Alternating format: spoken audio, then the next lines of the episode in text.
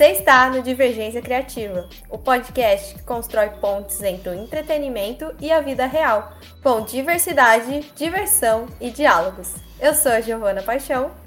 E eu sou Tico Pedrosa. As artes das capas são feitas por Ana Soares e Vitória Sabino.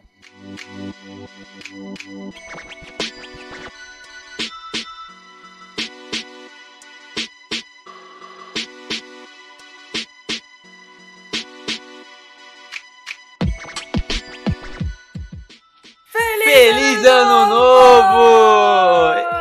Eu acho que ficou meio desorganizado, mas tudo bem. É, mas tudo bem aí. É, o, o, o bom da, de programa que não é ao vivo é poder editar. Verdade.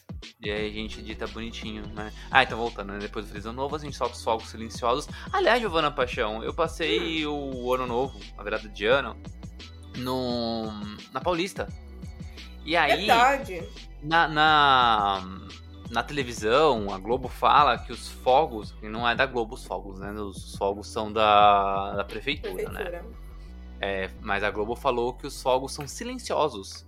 Hum. E é mentira, não são silenciosos. Eles fazem muito barulho? Eles são de baixo ruído. Ainda tem uns hum. que faz uns, uns poc-poc, assim, sabe? Tipo, é, uns poc-poc bem alto. Mas é, comparado àqueles mais, né, que tem na periferia, que o pessoal mesmo compra que é mais barato, que não sei o quê. Na praia, aí, né? Porque eu passei na, na praia, na praia não tem essa não, o negócio é pá, pá, pá, pá, é... E não é assim, mas não é silencioso não, viu? Eu, eu hum. liguei pra, pra minha mãe na virada de ano, e aí ela perguntou assim, é, ah, e os fogos silenciosos? Aí eu falei assim, mano, ouve? Aí eu fiquei quieto, assim, né? não é silencioso. Eu, eu liguei pra ela durante a, os fogos. Uhum. E eu fiquei muito, eu fiquei muito assim, tipo, do pessoal falar que é silencioso, silencioso não é. Nossa. Tem que falar a verdade, de baixo ruído. É, aí funciona. Mas eu, eu acho, acho estranho a gente ainda não usar os drones. Como assim? Nem... Um Porque tem uma tendência de ser substituído, né? O, o ah, usaram o... num... em Santos, né? Ah, usaram? Não usaram, mas, mas pro Pelé. Ah, não, pro ano novo, essas festas assim. E é o quê? O Pelé é importante, menina. Para com não, isso. Ele é importante, mas eu achei que era no final do ano. Era a minha vai expectativa. Ser cancelada, Giovanni. Giovanni, pelo amor de Deus, não vai ser cancelado no primeiro episódio do primeiro ano. Primeiro episódio. Aliás, não, vamos. Não. Vamos, vamos falar de Pelé? Certo. Vamos falar vamos de Pelé. Então. vamos começar certo. Feliz ano novo, pessoal aí que tá ouvindo a gente já faz uns 5 minutos e pegou a conversa no meio do caminho. É porque a gente faz tempo que a gente não se vê, né, Giovana? A gente se viu ontem. Faz, exato. faz menos de 24 horas. Mas faz tempo que vocês não ouvem a gente, né? Já, a gente tá é um verdade. mês aí de férias, férias curtas. No ano passado a gente tirou duas, dois meses de férias, agora a gente volta dia 10 de janeiro com a terceira temporada do Divergência Criativa. Temporada diferente, uma temporada mais leve, mais light, mais relaxada, tanto para vocês que vão assistir. A gente agora tá, tá, tá menos revoltado, né? O Lula ganhou a eleição, a gente tá um pouco mais calmo, mais ou menos, né? Porque mais teve a invasão do, do, do Planalto lá, mas calma que daqui a pouco vai ser todo mundo preso.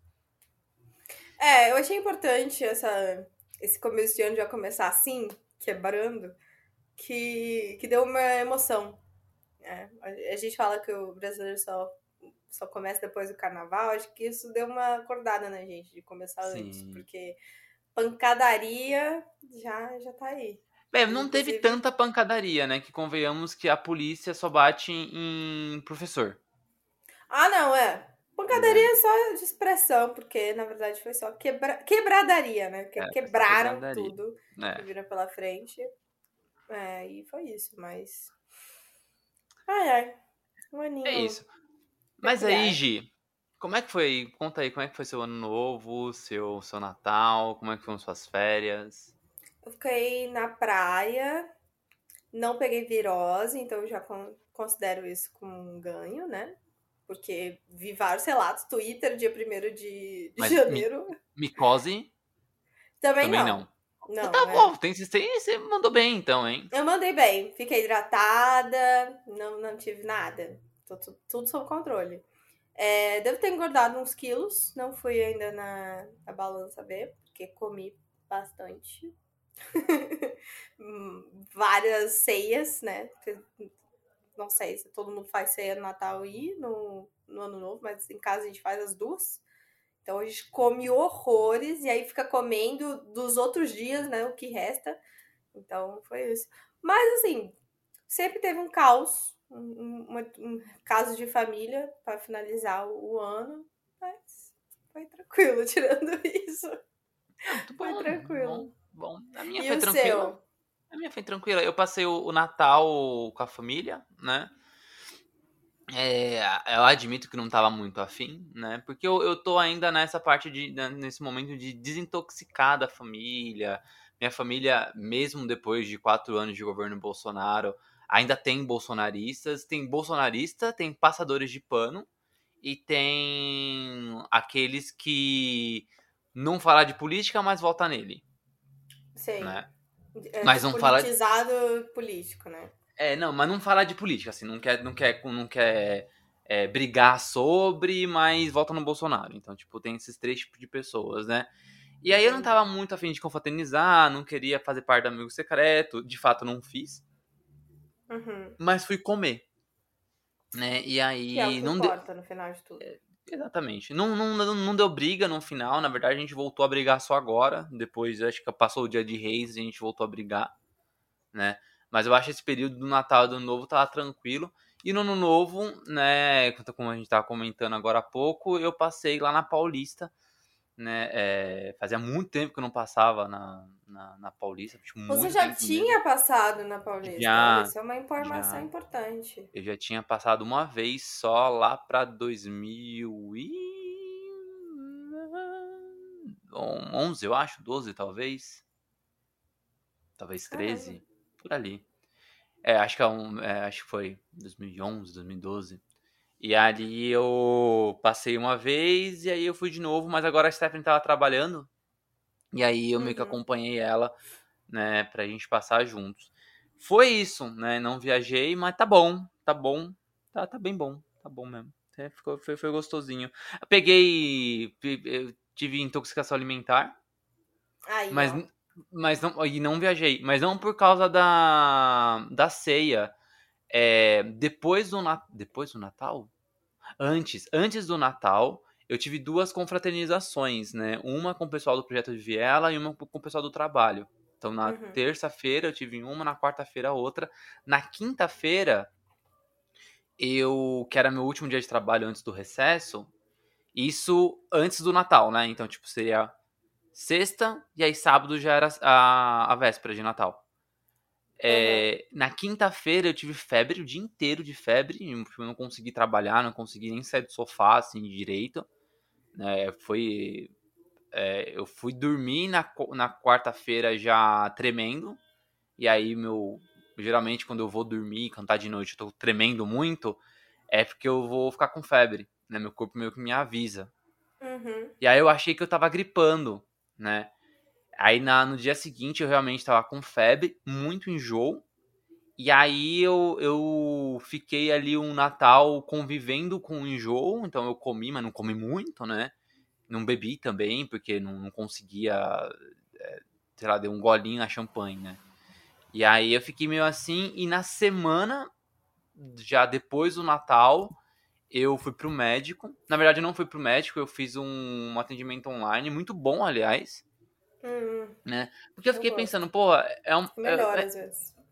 É, então, porque eu fiquei pensando, poxa vida, se eu for no, no médico pra ir no clínico geral, ele vai me fazer dúzia de pergunta e vai me passar um remédio.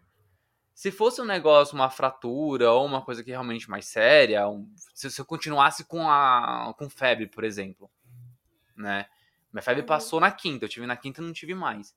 Então, se eu continuasse com febre, eu falasse assim, beleza, é alguma inflamação ferrada, então deixa eu ir no médico, né? Deixa eu fazer exame. Como não precisava, e até quando precisa de exame eles encaminham, então eu falei assim, quer saber, eu não vou sair de casa não. E aí eu fiz online, telemedicina, a primeira vez que eu fiz, gostei bastante. E ali a, a médica já falou, ah, pelos sintomas, você tá com, você teve uma, ela não falou intoxicação, acho que era, como que é o nome? Gastroenterite, eu acho, uma coisa assim. Hum. E. Ah, toma um, um floratil aí e antibiótico. Perfeito. Ela falou, ela falou, ah, zoou alguma coisa aí, tipo, teve uma bactéria que desconfigurou tudo, você tem que matar as bactérias e botar a flora e a fauna intestinal aí no lugar. E se hidratar.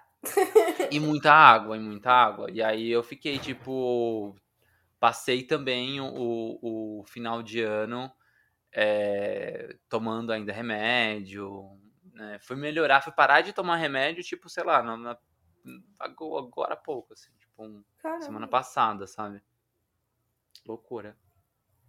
É Mas, isso. Ah, essa, essas hum. coisas acontecem. E eu, eu acho a telemedicina, assim, tudo de bom. Eu queria que a maioria dos médicos do meu convênio aceitassem me atender por telemedicina, porque eu odeio sair de casa pra escutar médico falar que eu tenho que fazer exame sem me examinar, tipo, ali na hora, sabe? É, ah, isso, se não, se não vai examinar, então faz de casa se não vai examinar, sabe? A, a, a, minha marida, ela foi recentemente pro, pro médico, ela tava com torcicolo, né? Só que ela nunca teve torcicolo, então, além de travada, ela tava com uma dor que irradiava, né? ah. né? As costas e o braço. Então parecia nervo. E sabe, tipo, dor no ciático, que radia... Não sei se você teve isso porque você é nova, né? Não, ainda Mas, não. Mas então... em algum então. momento vou ter, porque a minha postura é uma, uma bosta. É, a, a, já, eu já tive algumas fisgadas no ciático já. E é uma fisgada que, tipo, é uma... É, é um choque, um, sei lá, uma dor no nervo que pega, tipo, uma banda da bunda e a perna inteira, né? E aí ela tava com uma dor muito parecida nas costas e no braço. E aí o médico chegou lá e falou assim: ah, é torcicolo.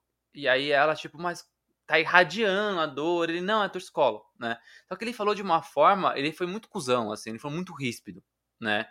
Então, tipo, você não passa, você não passa confiança como médico. E aí você vai falar qualquer bosta. Então, se pré, pré falar qualquer bosta e pedir pra eu tomar remédio, então eu faço, faço de casa mesmo. Não vai passar, não vai fazer exame, não vai tirar raio-x, eu ia falar fazer chapa. Muita coisa de velho isso, tirar chapa. isso é. Né? Não vai tirar raio-x, não vai fazer exame, então vamos fazer de casa mesmo. É isso. Muito melhor.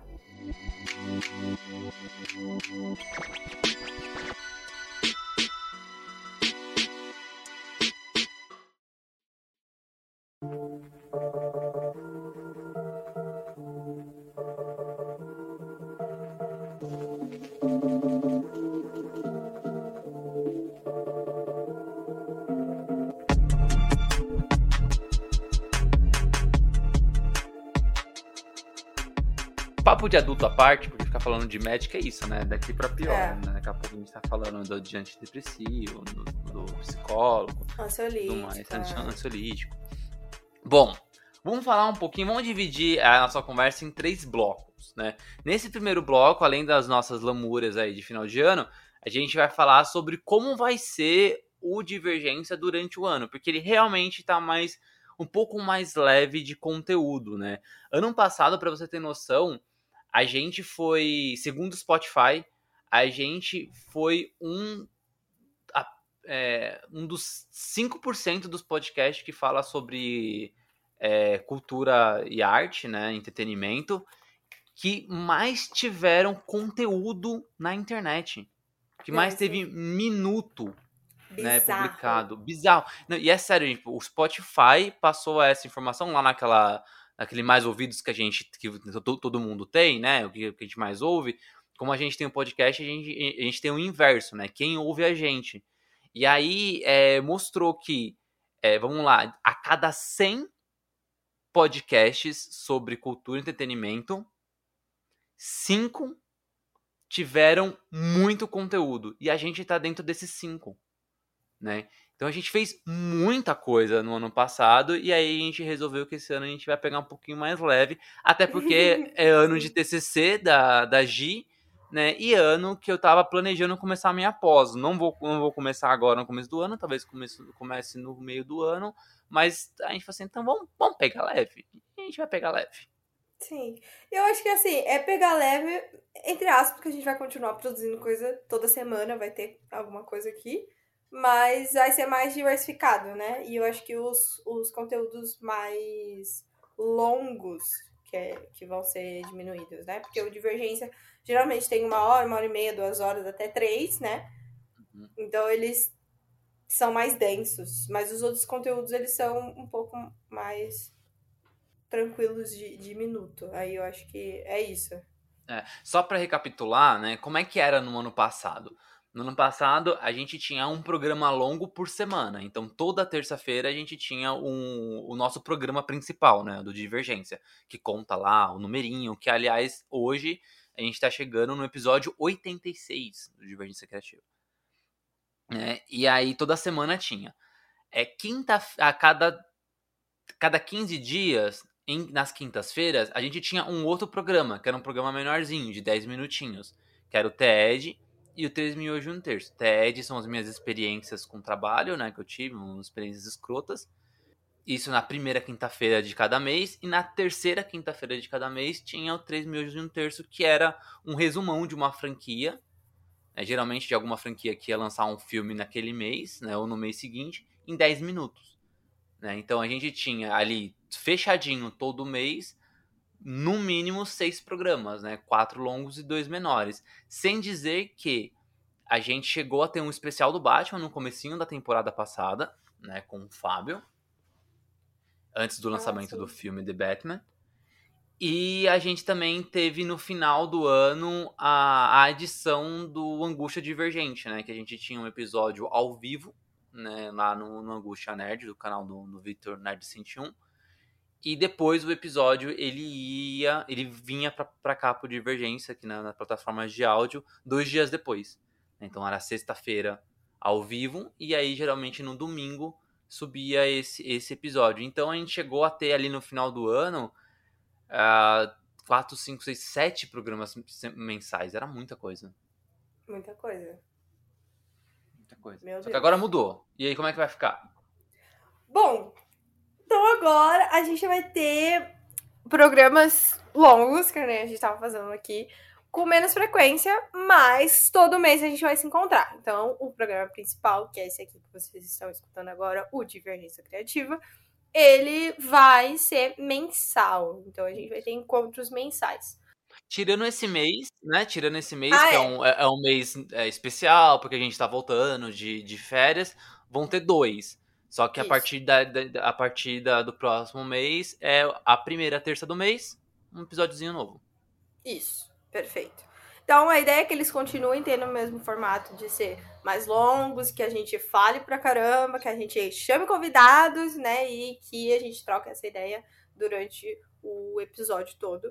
E é isso. Vai continuar sendo online, porque eu acho que é o que mais funciona é, todo mundo aí na sua casinha, confortável, bonitinho, de coberta, ou com o ar-condicionado ligado se tiver muito calor, que é o que não está acontecendo em São Paulo esse ano. Esse que é um verão, verão, incrivelmente, em janeiro, não tá, a gente não tá torrando, né? Gente, estou de blusa de frio, de coberta. Estou de moletom, calça, calça de moletom em casa, loucura. Terrível, terrível. Mas. Eu gosto. É isso, eu odeio. Mas é isso. O que mais, tipo, que vai ter? Verdade. E aí, seguinte, já que uma vez por mês a gente tem esses episódios mais longos, nas outras terças-feiras, que né, o Divergência continua, atualiza, tem atualização toda terça-feira. Mas aí, aqueles programas que eram de quinta passam agora a ser de terça. Né? Então a gente não tem mais programa de quinta-feira, a gente só tem programa de terça. Então os outros quadros, tanto o TED quanto o 3 mil e um terço vão para terça-feira. Então, já agora no mês de janeiro, né, na, na próxima semana, a gente tem um retorno do TED. Então, já tem já é, mais um caso que eu tive ali na, em, em, trabalho. Eu só tive caso bosta em trabalho. Impressionante como, como esse programa faz conteúdo. E, e, e aí, no mês que vem, a gente tem o retorno do 3 mil e um terço. Então, a primeira terça-feira de cada mês é o, o Divergência regular, né, que passa a ser mensal. A segunda terça-feira é o TED. A terceira terça-feira é o 3 mil e um terço, tirando esse mês, que é esse mês é outro episódio do Divergência, né, que tem dois. E na última terça-feira é uma estreia. Temos uma estreia aí por vir. Né, que, que está sendo prometida já há um tempo já, né? Porque eu já tinha falado sobre esse quadro novo há um tempinho, mas agora é verdade. agora ele, ele vem aí de verdade. Então, na última terça, a gente vai ter um quadro novo chamado Sejamos Protagonistas, que vamos falar aí de continuar falando sobre cultura pop, não tem jeito de sumir disso, mas agora focado em personagens femininas, então é isso. Escutem aí, vai ser massa. E, e é importante falar, Gil, que é, ele é feito todo por você, né? Você que vai sim. apresentar, você que, que escreveu, você que é tudo seu. Sim, sim, essa cabeça maluca está pensando aí. Apesar do, do, do TCC estar me matando, né? Porque eu decidi ser diretora do, do, do clipe. Então, além disso, tem o quadro que é todo meu também. Yay! Tô ansiosa pra ele. E então o Tico tem aí dois quadros de... incríveis, que é o TED, eu amo esse nome, e os 3, 3 mil de um terço. Sempre que eu falo sobre ele, as pessoas ficam encantadas por esse nome. Tico. É um bom nome, né? 3 mil um terço. É um, é ótimo nome. nome. E é tipo assim, agora é a terceira terça do mês que ele vai estrear. Então ele vai ser todo 3333. Nossa, é verdade, né? Perfeito. Perfeito. Você não tinha visto isso? Eu, eu, eu tinha reparado. Meu Deus, pra mim era totalmente programado. Não, não era não, foi sem querer. Nossa, demais. É tipo três miojos e um terço na terceira terça do mês. Ó. Oh. Mas calma que tem mais. Numerologia total. Não, tem mais, tem, tem mais, mais. Tem mais, tem mais. Já que o programa principal do Divergência vai passar a ser mensal esse ano, né? Para a gente ainda conseguir pegar algumas coisas de é, notícias quentes, algo de imediato que esteja lançando, né? A gente vai continuar com Angústia Divergente. Então, as últimas sexta-feiras de cada mês, a gente está lá no canal do, do Angústia Nerd, né? Do Vitor Nerd 101, é, gravando o programa ao vivo. E aí, o áudio do programa vai ser. Vai vir para as plataformas de áudio dois dias depois. Então a gente continua com angústia divergente, né? A última sexta-feira do mês lá no, no YouTube. E aí no domingo seguinte chega no, aqui no, no, Divergência. Então, recapitulando, divergência, divergência criativa agora mensal, não mais semanal, primeira terça-feira de cada mês. Segunda terça-feira de cada mês, TED. Terceira, 3 mil de um terço. Quarta, sejamos protagonistas. E a última sexta-feira de cada mês a gente tem a live lá com o Vitor Net 21, que é o Angústia Divergente, que depois o episódio vem para cá. Então, assim, continua tendo muita coisa. Né? Toda semana vai ter coisa. Mas não vai, não vai ser toda semana que vão ser esses episódios gigantes aí. Pelo menos duas vezes por mês a gente tem esses episódios maiores, né? Que é o Angústia Divergente e o, e o Divergência Criativa mesmo. Isso, eu acho que foi bem legal mudar, porque a gente vai diversificar, vai ter mais tempo para programar algumas coisas, então vai ser interessante. Ah, sem dizer que tem mês que, pelo amor de Deus. É. Tem mês que é só treva, só. Não, tem mês que é terrível, verdade. É, não, mas vai ser, vai, vai ser legal. Bom, acabamos aí o nosso primeiro bloco. Eu nem falei o que vai ter no segundo bloco, eu dei uma de vamos separar em três blocos e não falei os outros dois. Né? Então você teve que ficar. Você teve que ficar até agora para saber o que vai acontecer nos próximos dois blocos. Segundo bloco, que é o mais conhecido como próximo, a gente vai falar sobre os principais lançamentos do, do cinema e de séries que não tem nada a ver com DC e Marvel, porque a gente vai ter um episódio só falando de DC e Marvel. E no terceiro bloco, que é mais conhecido como depois do segundo, a gente vai falar das coisas que a gente realmente quer assistir dentro desse universo, esses universos aí que não tem nada a ver com, com DC e com Marvel. Porque, de novo, vai ter episódio só DC e Marvel. É isso. Perfeito. Então, bora pro segundo bloco, então? Vamos pro segundo bloco. A gente vai ter uma vinhetinha que vai entrar agora. Não era essa, mas. Eu vou usar.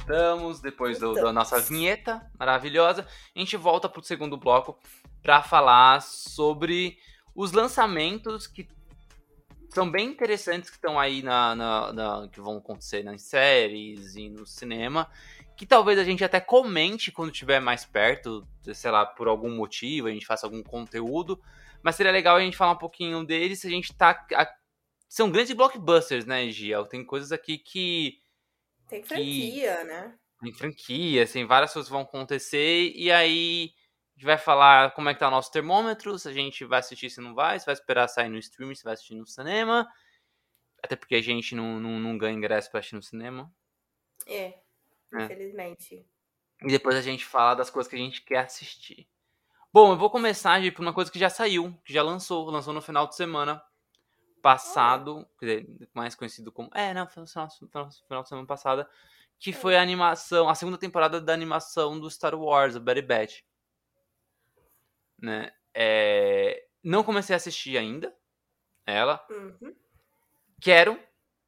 Quero, é uma das coisas que eu quero, mas só tô, tô, tô falando agora porque já lançou. Até porque são é naquele mesmo estilo do Clone Wars e do Tales of the Jedi. Então. É... Aí já sabe que a qualidade de desenho é legal. O produtor é, do Dave, é, o produtor é o Dave Filoni, né? Que é o cara que manja muito de Star Wars. Eu não gostei muito da, da primeira temporada. Eu, não, é que eu, não é que eu não gostei, eu achei ela interessante, mas é que. O que eu vou explicar? Ela não, não teve um tchan. Ela não me. É, acho que ela não me cativou assim muito, é. entendeu? Ela não foi aquela coisa de falar, uau, ah, não sei o quê. Mesmo ela tem uma qualidade muito grande. É, eu acho que a gente, a gente tem uma. Um, um, pra quem acompanha Star Wars, a gente tem um crivo que dá para entender se vai ter qualidade ou não. Se tem o nome do Dave Filoni, vai ser muito bom. Hum. Se não tem o nome do Dave Filoni, e aí você pode ou achar ruim ou, ou até se surpreender ali, mas geralmente é ruim. Então, por exemplo, é, o episódio 9, os filmes, os filmes não tem mão do Dave Filoni, aí tem uma, sai umas coisas meio estranhas. É, Obi-Wan, a série, ela é muito divisível, né? Tem gente que gostou, tem gente que não gostou. Eu gostei, mas eu gostei mais pelo uma, um aspecto emocional e não por qualidade em si. Se eu ficar observando qualidade, talvez eu não vou gostar tanto da série. Não foi feito pelo Dave Filoni. Então a gente consegue meio que dividir um, é um, um selo de qualidade de Star Wars pelo Dave Filoni. Então Bad Batch é boa. Só que na ali talvez não me conquistou pelo fato do, dos clones tal, não sei. Vamos ver, vamos ver como vai sair essa segunda temporada. Você chegou a ver a primeira, alguma coisa assim? Não, não vi. Eu, eu não achei interessante, confesso. Eu vi assim a premissa fiquei. Hum, hum, talvez eu assista, talvez não. Tinha outras coisas para ver e acabei deixando. Eu tava conversando com um amigo meu sobre algumas escolhas de nome de séries de Star Wars. E a gente chegou na conclusão que às vezes eles escolhem um nome errado. Tipo, Endor, por exemplo, é uma puta de uma série. É, Endor, Endor não assisti ainda, mas eu estou impressionada com quanto falam de Endor. É, é, é engraçado que assim, ela não, não, não deu aquele boom de todo mundo ficar falando, porque quem é Endor? É, E exato. aí o pessoal meio que, tipo, não deu atenção pra série. E ela é, ela é muito boa. E ela já foi. Ela foi feita. Ela foi pensada já em duas temporadas. Então vai ter a segunda. Ah, né? ela a, a, primeira já saiu, a gente sabendo que ela teria uma segunda temporada. E ela é prelúdio, né, do filme do Rogue One, explica lá a história do, do, do Cassian Endor e como inicia a célula da, da rebelião onde ele está, né, que é a principal célula, né, que é a mesma célula que a Leia vai ficar depois, que o Luke e tudo mais. Então é, é, mostra o início dessa célula, né, com a mão ótima, com o pai da Leia e tudo mais. E é, o problema que a gente estava vendo nessa série é o nome. Cara, se fosse, sei lá, Fagulha da Rebelião, hum. sabe? Alguma coisa um pouquinho mais mais no marketing, não Endor, talvez talvez fizesse mais sucesso, né? É, eu não, eu não sei, porque assim, Mandalorian também não, também não é um nome muito cativante, mas na hora virou um sucesso. É, é, pode então... ser. Minha, minha teoria pode ser errada. É, eu não sei, porque eu acho que Star Wars é muito grande, né? Aí vai ter coisa que realmente o pessoal não vai pegar, porque sei lá, não tem. Porque eu acho que Endor tem aquela coisa de ser cinema, sabe? E aí, no caso aqui, TV, né? Porque streaming. É, Endor, Endor é isso, Endor é isso. É tipo. Então, ele não vai ter a apelação ali que o Mandalorian tem, que é ser, tipo. Não, é um blockbuster Mandalorian de, de faroeste ali, mais ou menos. E tem uma figura muito apelativa, que é, que é o Baby Yoda, o Grogu, né? Então, as pessoas ficaram muito curiosas por Mandalorian e eu lembro que a internet estava o caos quando estreou por conta disso. E eu acho que Endor não. Eu acho que Endor é tipo aquela série mais low profile. Ela, ela, ela é muito bonita. Ela, ela vai ser cult, sabe? Série cult. É Endor. Eu tenho essa impressão. E aí realmente não não vejo tanto tantas pessoas além dos fãs, que nem você, o Tico, a, a Dunia, também falando sobre.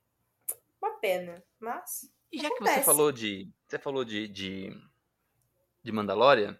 Ah. Tem um rapaz que vai ter uma série que vai estrear nesse final de semana. Menino, quem que é esse? É, é, um, é um moço, eu não, não sei o nome dele, não. É, como que é o nome dele? É, é... João. É... Lucas? Não. É... Pedro! Pedro, Pedro, Pedro, Pedro. é um bom nome. O nome do meu pai, aliás. Jura? Aham. Uhum. Nossa, que peculiar. É. Esse é o, é o Pedro, só que assim, é, e, ele gosta muito de uma data, de uma data, de uma data é, especial, uma, data, uma data comemorativa, né? Que não é Sim. o Natal, é a Páscoa. Não, é, é a Páscoa. É o Pedro Pascal. que horrível. É a famosa Colomba Pascal, né? É, exatamente. Pedro Pascal que está protagonizando The Last of Us, série que vai estrear agora no dia 15 na HBO Max.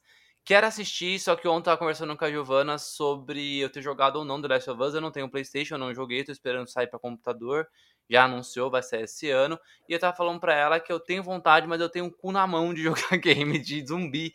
Então. Sim. É, é isso. Eu tô, é, eu tô naquela, tipo, vou assistir a série antes, infelizmente, já que eu não vou esperar sair o jogo para depois eu jogar, vai demorar demais, então eu vou assistir antes. Mas quando eu jogar, saiba que eu vou ter problemas em terminar. Eu demoro para terminar Resident Evil. É, é é, tipo assim, coisa de terror é muito difícil assistir, né? Tem gente que assistir é gosta é muito. eu gosto, eu gosto de assistir terror. Não, depende do terror, mas eu gosto. É, é, que jogar depende de mim, entendeu? Mas jogar é foda. Jogar é, jogar é, é, isso, depende de você, é muito imersivo. Você tem que resolver as coisas, sabe? Você não é a terceira pessoa que tá ali só observando e fica julgando. Tipo, ah, não vai por ali, aí o personagem vai. Aí você fica burro. Não, não você é a pessoa que, é que erra. Então, não dá. e aí, é exato. Não... E me, dá, me bate ansiedade. Ainda mais Resident Evil, que a, a bala acaba. E não dá, gente. Olha. Não, eu, eu acho que os dois têm uma característica muito próxima. De que os zumbis não são que nem The Walking Dead, que eles são os mortos-vivos se arrastando. Eles são os mortos-vivos feio pra cacete, e que corre, e que são terríveis, sabe? É. Resident é, Evil é... depois, o comecinho começa arrastando, mas depois eles começam a correr, é verdade isso. Então, Aliás, por falar em Resident Evil, no ano passado lançou uma série na, na Netflix, né?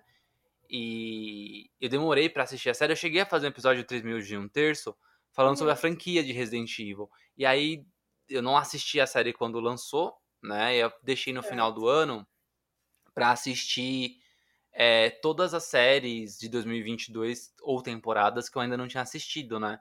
Resident Evil era uma delas. E, cara, é, foi uma das piores coisas que eu assisti na minha vida. Tipo, de longe. A série conseguiu ser pior do que os filmes. Que o filme, nossa. É difícil, é. hein? O, o filme mais recente, o reboot, eu achei ele até interessante. Né? Ah, eu não assisti. Dentro, dentro da cafonice que é Resident Evil, que Resident Evil é bem cafona, a história de Resident Evil dentro da cafonice, ele até que funciona. Mas é impressionante como a série conseguiu ser pior do que os filmes da Mila Jokovic. Mas muito pior, assim, muito. Assim, nossa, de verdade eu tô vendo, tipo, uma sequência desses filmes. Era é. horrível. Foda. Não, eu nem, nem me arrisquei. Então, Mas assim, já que a gente tá falando sobre lutar contra os nossos instintos. Lutar para sobreviver. Mas lutar para sobreviver, o próximo filme tem um pouco sobre isso, né? A gente vai falar sobre Creed 3, né? Uma trilogia aí de uma outra franquia. É meio complexo Creed, né? Que vem lá do, do rock. É. E são quantos filmes? Cinco? Rock são seis. Seis filmes de rock. Seis. E aí são mais três de Creed. É... Bom, pra mim ele já tem tudo pra ser ótimo, porque tem. Tem o Michael B. Jordan. Gostoso do Michael B. Jordan. Que, aliás, ele, ele não só protagoniza, como ele, como ele dirige esse filme, né? Mentira. O homem faz tudo, gente. Se, se algum dia você achou que o Gente Perfeita não existia. Só falta uma coisa pro Michael B. Jordan ser perfeito. Eu acho que ele não é perfeito. Quê? Ele tem ah, que ser o Superman. O Superman. É isso. Assim, ele tem que ser o Superman. Sim, é, é, eu... é, o, é o que falta para ele. Então, é, é isso. Né? Nossa, a gente fala isso há dois anos já, Michael. A gente fala isso há dois de anos. Deus. O filme, o filme do produzido Não, esse pelo é o momento, né? Porque é porque parece sem... que o filme produzido pelo DJ Abrams, que é do Superman Negro, ainda tá em produção por enquanto, né? Vamos ver aí. A gente é. fala isso. Eu lembro que eu fiz especial do Batman no ano passado, falando sobre o filme da Batgirl, aí foi cancelado essa porra. Então, é, tipo, eu não vou mais isso. ficar falando da DC antes, não. Mas, por enquanto, o filme ainda tá em produção. Então, tipo, talvez aconteça. E a gente da mesma... tá sem Superman também, né? É, mas eu acho que o Superman do universo DC, o regular, ele vai ser um Superman branquelo. Ai, que chato. Eu, eu acho que o Superman negro vai ser super, um Superman à parte. Tipo, vão ter dois Batman. Vai uhum. ser o uhum. Batman do Matt Reeves, que é um universo à parte, e o Batman do universo compartilhado. Certo. É, o Coringa é um universo à parte. Então eu acho que aí são três Coringas, né? Do universo sozinho, do universo do Batman do Matt Reeves e do universo compartilhado. Então a gente vai ter múltiplos personagens no cinema. Então eu acho que o Superman do, do Tannehill Coates, ele, ele ainda tá no projeto. Então, hum. esse filme pode acontecer. E tem boatos até de ser um filme de época. Parece que vai ser um filme que vai se passar na década de 40. Um esquema assim. Então, hum. assim, realmente não é um filme pro, pro universo DC. É um filme, tipo, à parte. Então, ah, ok, tudo bem. Okay, eu, eu, gosto da é, ideia. Tudo e, bem, tudo e... bem. Mas pra falar de Creed, sim, Creed é a sequência do do Rock, né? Então a gente tem seis filmes do Rock. E aí o Creed, ele é filho do Apollo Creed, que é um cara que luta contra o Rock em um dos filmes, né? E aí quem treina o Creed é o próprio Rock. Então no, no Creed 1 e 2, o Sylvester Stallone tá lá como Rock. Aliás, para quem não sabe, o primeiro Creed, ele é dirigido pelo pelo Ryan Coogler, né, que é o diretor do do Pantera Negra. Sim, sim. Fofo, então, e agora o Michael B. Jordan vai dirigir o, o terceiro filme. Outra coisa engraçada sobre a franquia do, do, do Rock é que o Michael B. Jordan não é o primeiro protagonista que dirige o filme. Sylvester Stallone dirigiu o Rock 2, 3, 4 e 6. Mentira! Uhum. Olha só, curiosidades também. Né? Mas, mas assim, não só de Michael B. Jordan temos Creed, porque Creed também tem Tessa Thompson, né? Verdade, verdade, que é, é outra, outra maravilhosa. Nossa, é outra gostosa. Maravilhosa. Aff. Eu lembro, quando eu lembro dela, eu lembro do trisal dela, do. Ai, do. Do Thor. Taika Waititi. Da, Quem era? Outra pessoa? É do Thor e a Tora. É. Não, era o Taika Waititi. Não, não, era o Taika Waititi, oh. ela e outra atriz. Ah, esse, pera. É, o trisal de verdade. Mas tudo caramba, bem. Okay. Caramba, é, vamos... não vou lembrar. Não, tudo bem. Mas vamos passar, vamos passar. Porque é por falar, por falar de, de atrizes gostosas e também talentosas, tem a Gina Ortega. Temos Gina Ortega. Ah, Ortega. Gina Ortega, uma fofa. Fofa, fofa. É difícil chamar ela de gostosa, porque ela é tão, ela tá tão fofinha no Wanda que eu acho que é quase é, é quase pedofilia falar isso, mesmo sabendo que ela tem mais de 20 anos, sabe? Mas não dá pra você falar isso da, da menina. E a, a Jenna Ortega, ela é uma das protagonistas dessa, é, desse retorno do Pânico, né? Ano passado o Pânico voltou com o filme Pânico, né?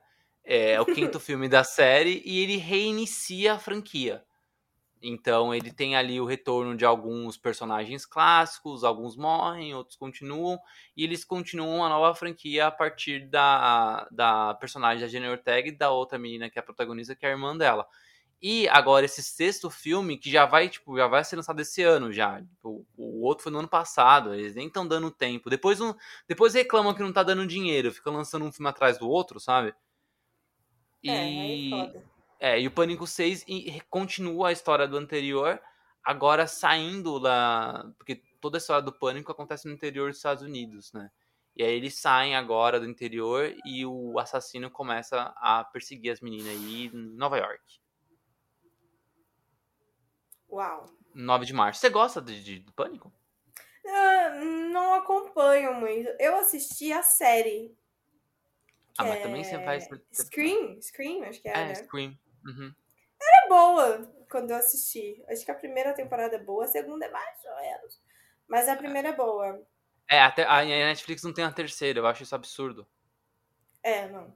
Eu assisti a segunda meio penando, assim, mas a, a primeira é boa. A primeira é muito boa.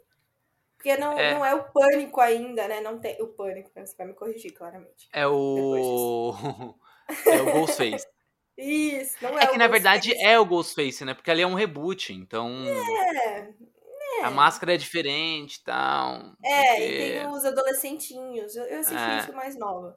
Eu lembro de ser legal. Talvez é. assistindo agora seja ruim. Eu gosto muito, eu gosto muito de, de filme de slasher, né? E eu gosto da, da brincadeira que o Pânico faz, faz de eh, falar de si próprio, né? O Pânico fala sobre outros filmes de, da, do gênero slasher fala. O primeiro filme fala muito sobre o gênero slasher em si. Aí fala sobre Halloween, sobre um Massacre da Serra Elétrica, Sexta-feira 13. Aí o segundo filme fala, é, ele, ele referencia continuações. O terceiro hum. filme referencia finais de trilogias. Ah, legal o quarto, isso. O quarto filme refer... é, eu acho isso muito legal. É um filme que ele fala de si próprio como um filme. Né? Então eu acho, eu acho essa brincadeira bem, bem legal, assim, do pânico. E é, é, eu. É isso, eu não eu gosto. Eu gosto, mas eu admito que poderia esperar um ano. Concordo. Dá um tempo. Muito rápido. Sabe? Muito é, rápido. muito rápido. Muito rápido. Outra coisa também que não. não que, é, que é sem fim é a carreira é. do Keanu Reeves. Isso é verdade. Eu acho que Keanu Reeves só, só para quando morrer mesmo. Não, e do jeito que ele tá novão, tipo, ele e Tom Cruise vão dar a mão é. e viver para sempre, né? Voltando a falar de gente gostosa, Keanu Reeves, né? O que Keanu é esse Reeves, homem? É verdade, é Inclusive, verdade. vi ele de perto, né? Não perto, tipo, meu Deus, muito perto. Mas vi ele na CCXP, fiquei lá, dormi na fila. Eu achei que você ia dormir com ele. Eu falei, como assim, Giovanna? Não, com ele não, não tive esse prazer. Mas é, dormi na fila para ver e aí fiquei empolgada, apesar de não acompanhar a John Wick. Acho que eu assisti. É. Então, um sabia só. que eu também não acompanhei John Wick? Eu talvez eu talvez eu acompanhe aí, porque vai ser ó, 23 de março, um dia depois do meu aniversário. Talvez eu acompanhe, vejo, vejo os outros filmes para assistir o quarto, porque o nome é muito bom, né? Baba Yaga. Não, Baba Yaga é muito bom. Hum, né? Mas, mas eu não me pegou John Wick, eu não sei porquê. Eu também não sei. E, e, e, tinha tudo pra, né? Tipo, é um filme de ação, é um, ele é meio assassino de aluguel, eu, pelo que eu entendi, né? E aí ele. Ele tem cachorro. Tem cachorro, ele fica puto com o cachorro. É, é muito. vários apelos, assim. É, ele fica puto por causa do cachorro dele. Então causa, não é que o cachorro. Exato. Ele, é, ele é, não fica puto com o cachorro, ele é. fica puto com o que acontece com o cachorro. É, é diferente. Assim, não, não espero nada. E tem umas cenas eu... de ação muito boas, né? Que eu então, acho que falam eu, muito das cenas do John Wick. É. Então... é. Elas são excelentes. Eu acho que eu não, não tiraria nem colocaria nada. São as melhores cenas de ação que eu já assisti, assim. Porque tem coreografia e o próprio Ken Reeves, ele se dedica muito, né? Ele é muito dedicado. Então, tem a cena do, do lápis, a famosa ah, cena tô ligado, eu vi, esse, eu vi a cena. É. Essa cena é sensacional, sabe? Eu, eu, eu, é muito boa, mas eu não, não sou tão apegada a John Wick, assim, não. Bom, quando fala de John Wick, eu me sinto como a seleção brasileira, a CBF, não a seleção brasileira. Mas eu me sinto a CBF, hum. e parece que eu dormi. Eu entrei em coma esses 10 anos, e realmente eu não, eu não, não prestei atenção em John Wick. Então, eu, vou, eu prometo para vocês que esse ano eu, eu, presto atenção nele, tá? E por que, que eu recomendei a CBF? Porque agora, essa semana, a CBF deu uma notinha no Twitter falando que ela repudia o uso da camisa verde e amarela em atos antidemocráticos e terroristas. Eu só acho Nossa. que eles demoraram 10 anos para oh. reclamar disso, porque já estão usando faz tempo a camisa. Mas Desde tudo bem, 2000, né? 13, né? É, então senti que eu também tava em coma ali, quando a CBF com terroristas, eu com John Wick, né? Eu tô meio. É. Mas, eu, mas eu prometo que esse ano eu. eu, eu Tal qual entro... a CBF, né? É, eu vou entrar na, na, na no, no, no, universo de novo. Até porque o moço, o moço tá aí, né? O Keanu Reeves voltou com Matrix. John Wick tá, tá, tá fazendo sucesso. Provavelmente vai voltar com Constantine, não sei. Precisamos ver o que a DC vai ah, fazer. Então, é isso, né? Tá voltando. Uma coisa que vai voltar pro cinema, que, que estreia também em março, dia 30 de março, é um personagem que teve filme, olha que louco, em 1993. Então, 30 hum. anos depois. Meu Deus, é verdade. Ele volta pro cinema. A diferença é que naquela época foi um filme horrível, né? E agora é. vai ser uma animação fofa. Fofa com ele sem bunda e dublado pelo Chris Pratt, que é o nosso querido Mario. Então, para rivalizar o Sonic, que tá fazendo um puta sucesso no cinema, a Nintendo também é, vai levar para o cinema o seu personagem, né, o principal, o Mario, só que não vai ser num filme, vai ser numa animação longa-metragem. O Sonic é um filme, filme mesmo, né? Tem atores reais tal. O próprio Robotnik é o, o Jim Carrey, né? E o, o personagem, óbvio, o Sonic é feito por, por computação gráfica. Já Mario, Super é? Mario Bros. é, é, é computação gráfica. Ai, meu Deus, eu achava que era um ouriço mesmo. Não, não é. Desculpa. Desculpa te fazer isso. É, mas é bom você já saber assim que a vida não é fácil. e o Mario cara. não vai ser um encanadorzinho, né? É, não, não vai ser uma pessoa de verdade, vai ser um desenho, uma, é, uma, é uma animação já inteira, né? Uma animação. É, é uma longa, um longa-metragem animado. Eu achei muito bonito, muito bonito, muito assim. Eu quero muito ver, de verdade. Eu achei, é, depois você me mostrou, né? Eu achei bem bonitinho mesmo. Ah, eu, eu fui ver o, o. O trailer. É, e eu achei fofinho. Ah. Achei meio cara de. A cara da Nintendo mesmo, né? Pare... É, me é, lembrou. É Sabe o que me lembrou? Uma coisa nada a ver com nada, mas é da Nintendo também. Zelda. Sim, sim, pode crer. Aquela coisa então, mas meio pastel, meio. Eu acho uma coisa, uma coisa que eu acho que eles acertaram no Mario em ser uma animação é que é, tem certos jogos de, de, que trabalham com a fantasia no, no, seu contexto de mundo que é muito difícil você levar isso para um longa-metragem, né? Hoje a gente sabe que não é impossível. Hoje a gente vê, é, sei lá, Homem-Formiga que vai trabalhar o mundo quântico, então você vê todo aquele aquele mundo irreal ali sendo passado em um filme. Hoje dá para fazer isso né? Só que você fica muito na linha tênue de tipo, pô, será que eu vou gastar tanto dinheiro assim para lançar um filme? Será que eu vou adaptar a história para ela ficar palpável para o cinema? Sonic decidiu adaptar a história, né? Não tem aqueles mundos fantásticos que tem na animação, não, no, no, no, nos games. Já o Mario decidiu não, vamos, vamos levar o Mario para o mundo fantástico. Para isso, vamos fazer um desenho. Então eu acho que foi acertado, sabe? Tipo, para não fazer outro filme igual ao filme de 93. Que eles tentaram adaptar e deu errado.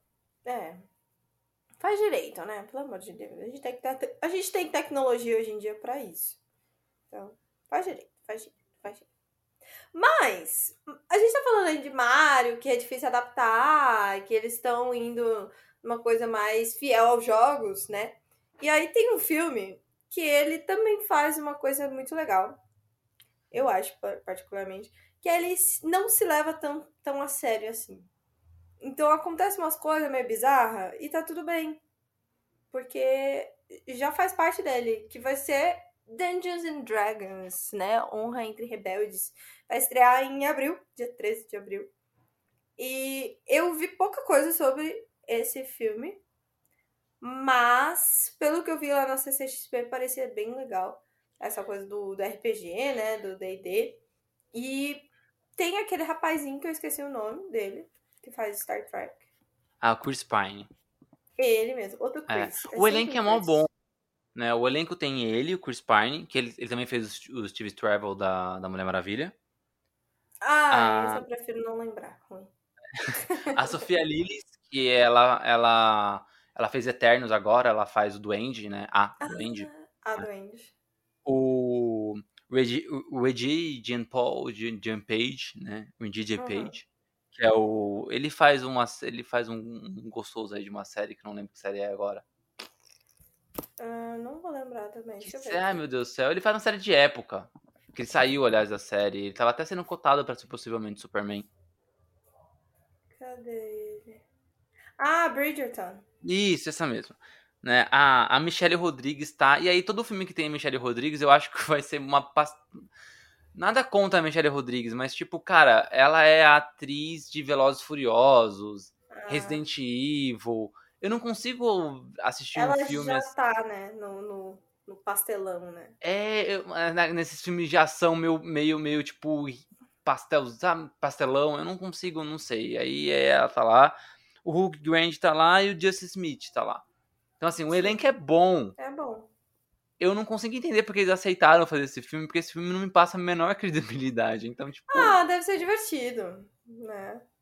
É é um, é um filme pra ser Pô. feito entre a galera. Tipo, deve ter sido bem entre- divertido. achei que você ia falar entre honra e rebeldes, mas tudo bem. Eu- Nossa, pensou? É, Pensou não. se eu faço isso? Não. Bom, por falar, por falar na Michelle Rodrigues, por falar na Nossa! Michelle Rodrigues, chega dia 18 de Chega aí. maio, Velozes e Furiosos 10. O Ou- filme de super-herói gente mais tá de super-herói, o Fast X. Facts. Facts. Fast X. O filme de super-herói hum, mais sem super-herói e sem ser DC e Marvel da, da- do mundo, assim, tipo, cara, é, é muito bizarro, assim. Eu lembro que, que eu, eu parei, eu, vou eu parei de assistir Velozes Furiosos no quarto filme, eu vou explicar por quê, mas eu vou voltar esse ano porque eu vou deixar aqui é, registrado que vai ter 3 milhões e um terço sobre Velozes Furiosos. Então, eu vou assistir toda a franquia. Mas eu assisti o primeiro e o segundo filme normal, né? Ah, Beleza, filmezinho, pans de corrida, pá, roubar carro, blá. blá. O terceiro eu achei incrível, que foi o que eu mais gostei, mesmo sendo o mais diferente, né? E o que ninguém Drift. gosta. E o que ninguém gosta. Eu acho que é por isso que eu gosto, né? Porque, tipo, eu não, não comprei a ideia do Velozes e Furiosos, eu gosto justamente daquele que, tipo, não é Velozes e Furiosos. E aí, o 4, eu tava, eu tava namorando na época com a minha primeira namoradinha. E ela super gostava de carro. Eu não sei se hoje ela ainda gosta, tal, ou era coisa de adolescente, assim, mas ela super gostava, sabe, de carro, de não sei o quê. Eu sempre fui a pessoa, e até hoje eu sou assim, agora que eu tenho carro, agora que eu dirijo, pra mim carro é pra cumprir o meu direito de ir e vir mais rápido. Né? Só pra isso. Eu preciso ir pra um lugar, ele é longe o lugar, eu posso ir de carro, eu vou de carro. Mas eu não sou, tipo, aquele, aquele, aquele cara que vai acordar de domingo, lavar o carro, é, super entender de motor, de marca. Não, eu quero que ele ande. É isso, né? Perfeito. E aí, é, eu fui assistir Velozes Furiosos 4 achando que eu ia encontrar a mesma coisa que eu vi, pelo menos no 1 e no 2. Né? Já que, já que no 4 tinha voltado o Vin Diesel, que tinha saído do 3, não sei o quê. Então eu já imaginei que eu ia ver alguma coisa parecida. E aí, eu lembro, na, nas na, na cena de abertura, assim, era eles atrás de um helicóptero e eles sobem uma montanha e tem um caminhão pipa que, cheio de gasolina lá que tomba. É uma cena de ação do cacete, mas tipo a cena ela era completamente fora todas as leis da física envolvendo um carro. Tipo, o carro empinava, várias coisas assim que era impossível de fazer. E eu não tava preparado para aquilo no cinema. Eu tava no esperando quarto, que eu ia. Eles, eles ainda não pulavam de prédio para prédio, né? Eu acho que isso começou depois, mas, mas, mas ali foi a semente. Ah, tá. Os absurdos começaram no 4. Então, assim, de um filme de, de corrida clandestina, tava se tornando um filme de ação muito louca, tipo, sei lá, é, Duro de Matar, sabe? Tipo, um negócio absurdo, assim. Só que eu não tava esperando isso, porque era o quarto filme da franquia, não era o primeiro. Quando é o primeiro filme, você fala, ah, já entendi sobre o que é o filme, né? Sim. Já que era o quarto, eu não tava esperando. E aí eu comecei a dar risada no meio do cinema. Mó cena de ação louca, assim, todo mundo grudado na, na, na, no, na cadeira e eu dando muita risada. E, tipo, eu ri no começo, muito no começo do filme, e ri muito no final do filme, no clímax. E aí eu lembro que a minha namoradinha na época ficou muito puta, assim. Ela olhava para mim muito nervosa, assim, no cinema. Tipo, mano, você tá tirando um sarro dos filmes e tal. E eu não conseguia parar de rir. A partir dali eu, eu, eu dei uma afastada do Velozes Furiosos. Meu Deus. É, Essa é a história. Velozes e Furiosos nunca me pegou. Eu realmente gosto do. Do, do spin-off, né? Do Robin Shaw. É, também. do spin-off, mas. Hum, é só porque ele não tem nada a ver com Velozes e Furiosos também. Acho que é isso. Eu não gosto de Velozes e Furiosos, então o mais longe que puder ficar de Velozes e Furiosos, aí eu gosto. Sim. E eu acho que você me falando aí que o 3, o Vin Diesel não tava participando e eu gostando do outro, que também não tem o Vin Diesel, então talvez eu também não goste do Vin Diesel. Só quando ele tá como. Só quando ele é o Groot. É, só quando ele é o Groot. Que aí tudo bem. É, pode ser, é uma, é uma possibilidade. Bom, é isso. É, Mais uma é coisa que eu quero estar tá perto hum. É do próximo filme. O próximo filme eu vou assistir no cinema. Vou lá. É, eu também vou. Assim, vou não, não, não. É um filme que Vamos, vamos conversar sobre ele, porque ele é ele é uma questão. Eu acho que ele vai ele vai ser doido na época dele. Porque a gente já, antes dele estrear, é, é, esses filmes que são assim, geralmente quando estreia é patata. Então, antes dele estrear, ele já tá causando aí um monte na internet, como sempre causa quando a gente tem mudanças de etnia ou qualquer coisa mas não quando tem o white washing, né? não, white washing pode. Mudar. White washing tá é, ok. É, mudar, mudar personagem asiático, negro, ou que seja que for, pra branco pode, aí ninguém reclama. Perfeito. Mas quando a gente tá mexendo ali no personagem branca, ruiva e sereia, aí o negócio pega um pouco, porque as pessoas são abertamente racistas e aí é sobre isso. Então, dia 25 de maio estreia Pequena Sereia e a gente vai assistir. Tipo, quer assistir? Assim, muito? Quer ver o filme? Ou é só pela polêmica? Porque eu acho que, pra mim, falando meio, meio pessoal, não ia ser um filme que eu ia, nossa, vou assistir muito. Porque apesar de gostar da história da Pequena Sereia e tudo mais, eu não tava tão interessada. Mas tudo isso me gerou um ódio é. profundo e aí eu vou assistir só de raiva, sabe? Eu, eu vou pela polêmica, admito, porque essas uh, algumas animações, alguns contos de fadas da Disney não não são os meus preferidos, né? Então eu acho que os meus preferidos já fizeram live action, né? Que era Aladdin, é, Bela e a Fera um pouco, não tanto, mas Bela e a Fera e Rei Leão. Rei Leão era o meu preferido.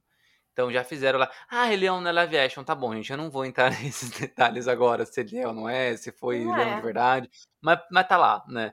Então, tipo, esses já foram. Pequena Sereia nunca foi o meu favorito, nem nada assim. Então, é, eu vou mais pela polêmica e principalmente para ver como como, ele, como a Disney vai sustentar essa essa trucada dele, sabe? que, que é muito importante para a cultura pop, muito importante para para representatividade, né? Mas eu quero ver como eles vão colocar isso em tela também. Então, tipo, eu tô indo por causa da, da atriz. De verdade mesmo. Sim. Sim, sim. É, eu acho que tem muito a ver também com ela, né? Com.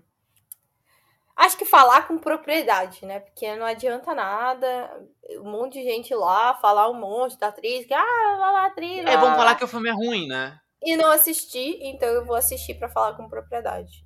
É isso. E aí, o próximo filme, Gi, que é, é, seria melhor que a gente tivesse feito um gancho entre o Velozes Furiosos e esse, porque para mim é muito parecido. A loucura, né? É, eu acho são... até que deveria ter um crossover entre os dois. Putz, é verdade, né? Imagina o Vin Diesel lá, sabe, pilotando um Transformers. Já falei o nome do filme já. É ah, é isso. não acredito. É isso, já revelou, seria... já revelou. Já revelei, ó. Transformers O Despertar das Feras estreia dia 8 de junho. Sim. E da mesma forma de Velozes Furiosos, eu também me afastei de Transformers, mas eu acho que esse, que é o sétimo, oitavo, é o sétimo filme da série, esse eu acho que ele, ele tá abrindo um convite para eu voltar para a franquia. Eu vou explicar por quê. É, eu parei de assistir Transformers depois do terceiro. Né? É, eu já tinha um problema de Transformers por causa da Megan Fox.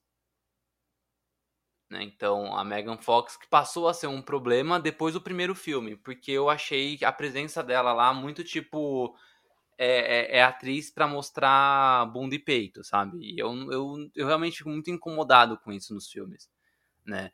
É, e, a gente, e não é nem a questão da, só da câmera focando bunda em peito, porque isso a gente vê em quase todos os filmes, né? É, mas é, é questão de, tipo, tudo. O roteiro foi feito para ela só mostrar o peito e a bunda. Sabe? A, a personagem dela não serve para nada no filme. E ela é, tipo, o fetiche do, do nerd punheteiro, sabe? Tipo, ela é a menina gostosa que gosta, que quer namorar com nerd e ela super entende de carro, ela super, ela entende de tudo do universo masculino né? Porque é aquele fetiche do, do, do, do né? É, eu não gosto. Não gosto. Então, o primeiro filme já foi suficiente para eu não. eu ter esse ranço dela, que eu acho que nem é culpa dela em si, né? É culpa da visão do Michael Bay e dos diretores que, que, que dirigiram ela durante esse tempo, porque Menina Malvada ela era do mesmo estilo, né? Então, é, às vezes foram os papéis que foram apresentados para ela, sabe? Não, não culpa a atriz. Tipo, você faz isso ou você não faz nada, não, sabe? Tem que pagar conta, sei lá. Não consigo culpar. Mas. É, e aí teve esse, e aí isso se. O primeiro filme até que é legalzinho, o segundo eu não gostei, e aí o terceiro concretiza o fato de que eles só queriam mesmo uma atriz que mostrasse peito e bunda, porque é assim que a Megan Fox não quis, ela brigou com o Michael Bay, ela não quis participar do terceiro filme. Ele simplesmente pegou uma modelo da Victoria's Secret para colocar no lugar.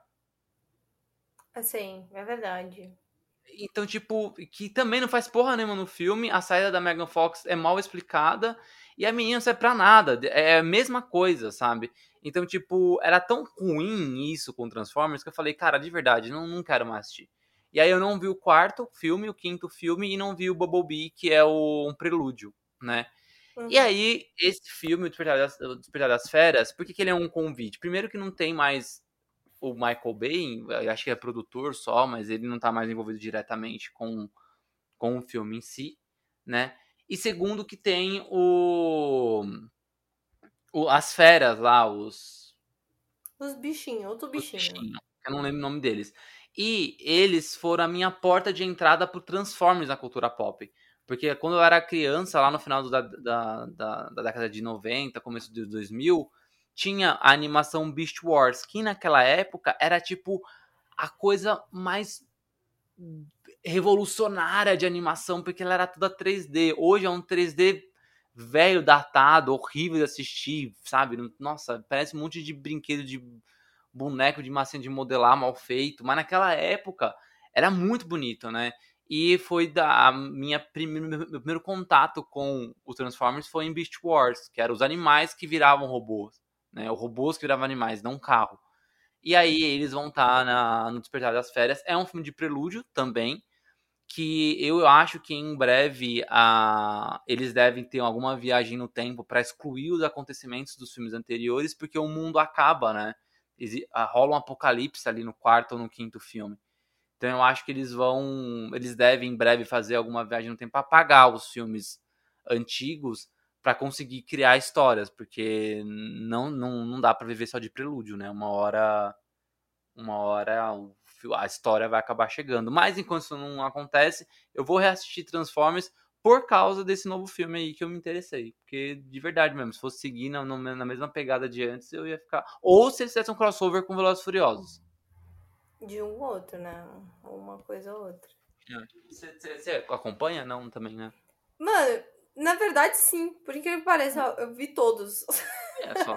Inclusive, o Bobo tem a menina lá do. A Gavinha Arqueira, né? É? Ah, verdade! É a Ray, é Rayleigh, como é? Esqueci o nome dela. É, é, mas ela. Essa mina, é isso mesmo. É. Então, eu assisti todos, mas eu não lembro dessa coisa da, da destruição do, do mundo. Eu acho que tem, entre o 4 e o 5, acontece um. Não, não que o mundo explode, mas tipo, zoa. Eu, eu assisti o 4 meio picado. É, não, é, o 4 realmente dá uma zoada ali na, na Ásia tem um probleminha ali na Ásia. É. Mas aí esse último que teve do último Cavaleiro, não lembro. O, o mundo estava funcionando, pelo que eu me lembro. Ah, bom, eu vou, eu vou assistir para conseguir ter mais credibilidade em, em falar sobre Transformers. Então, né? eu acho que, inclusive, Transformers também foi outro clipe que eu assisti na CCXP.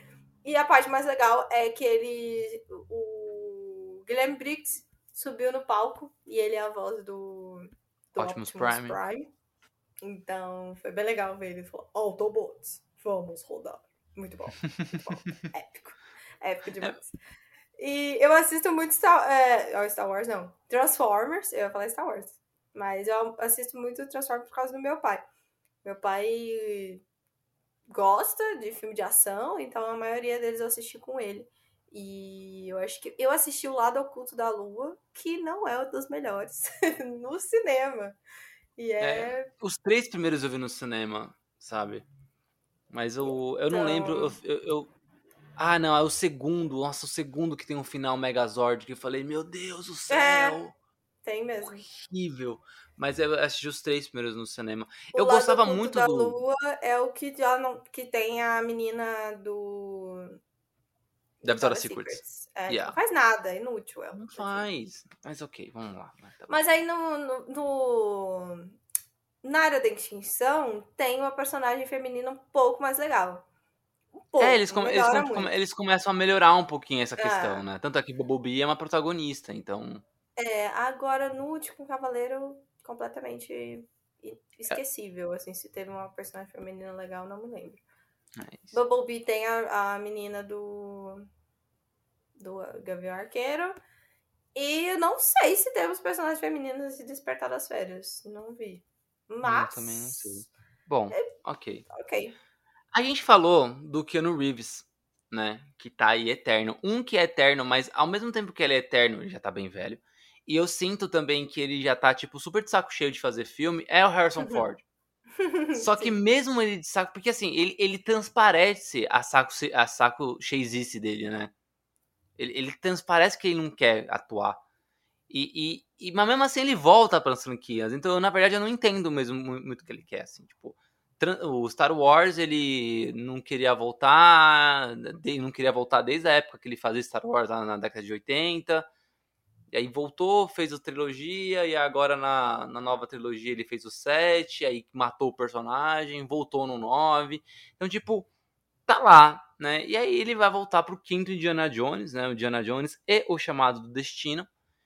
E que deve ser não sei se o fim da franquia, mas às vezes também uma possibilidade de reinício com um personagem que vai continuar as aventuras do Indiana Jones.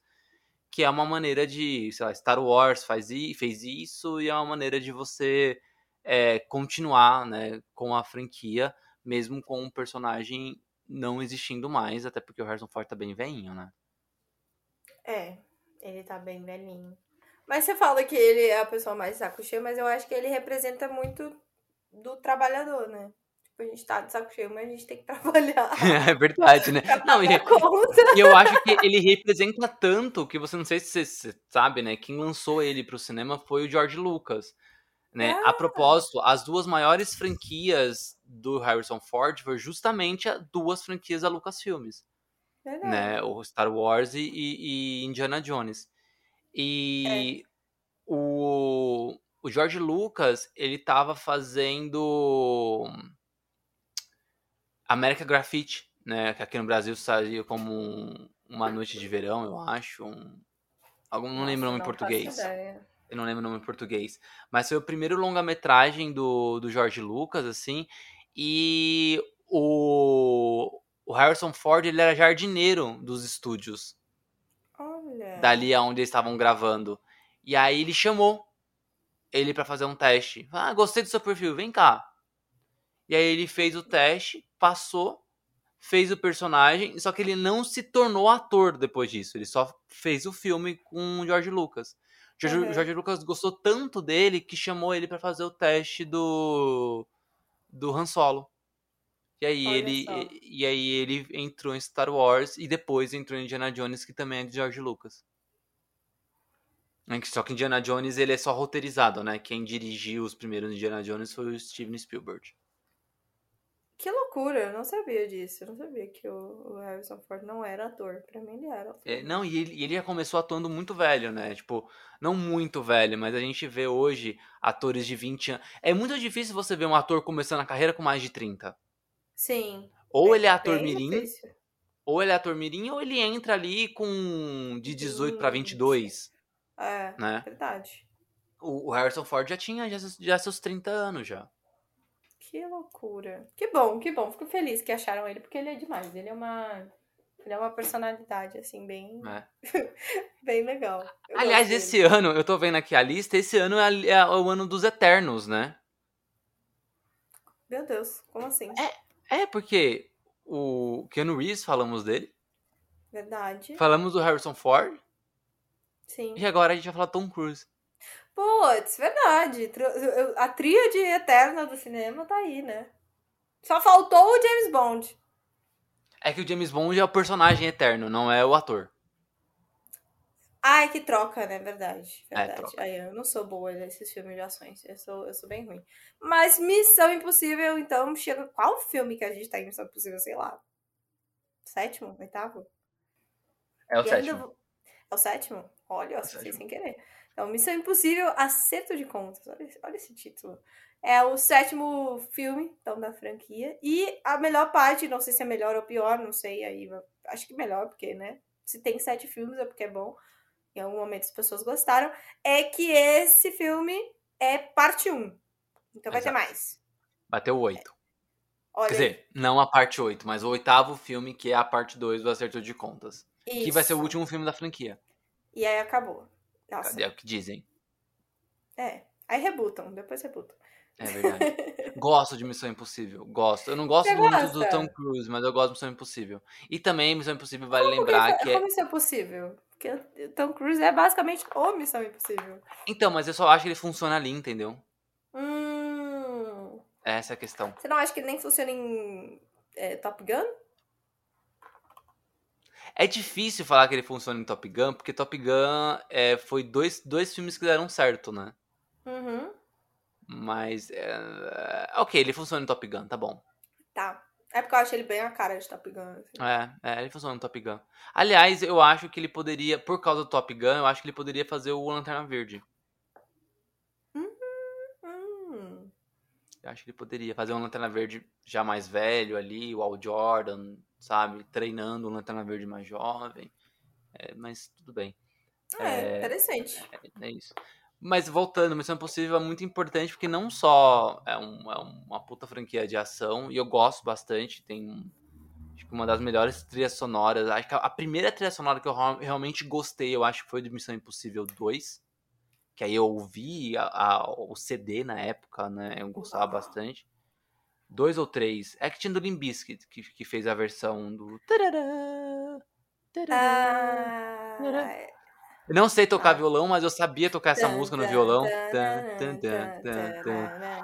E vale lembrar que foi a franquia que lançou o Henry Cavill com bigode. Verdade! Verdade, verdade. Então, Nossa, toda hoje- a treta do bigode dele foi por causa de Missão Impossível. Foi por causa de Missão Impossível, porque tava gravando Missão Impossível na hora da regravação do, do Liga da Justiça pelo Joss Whedon.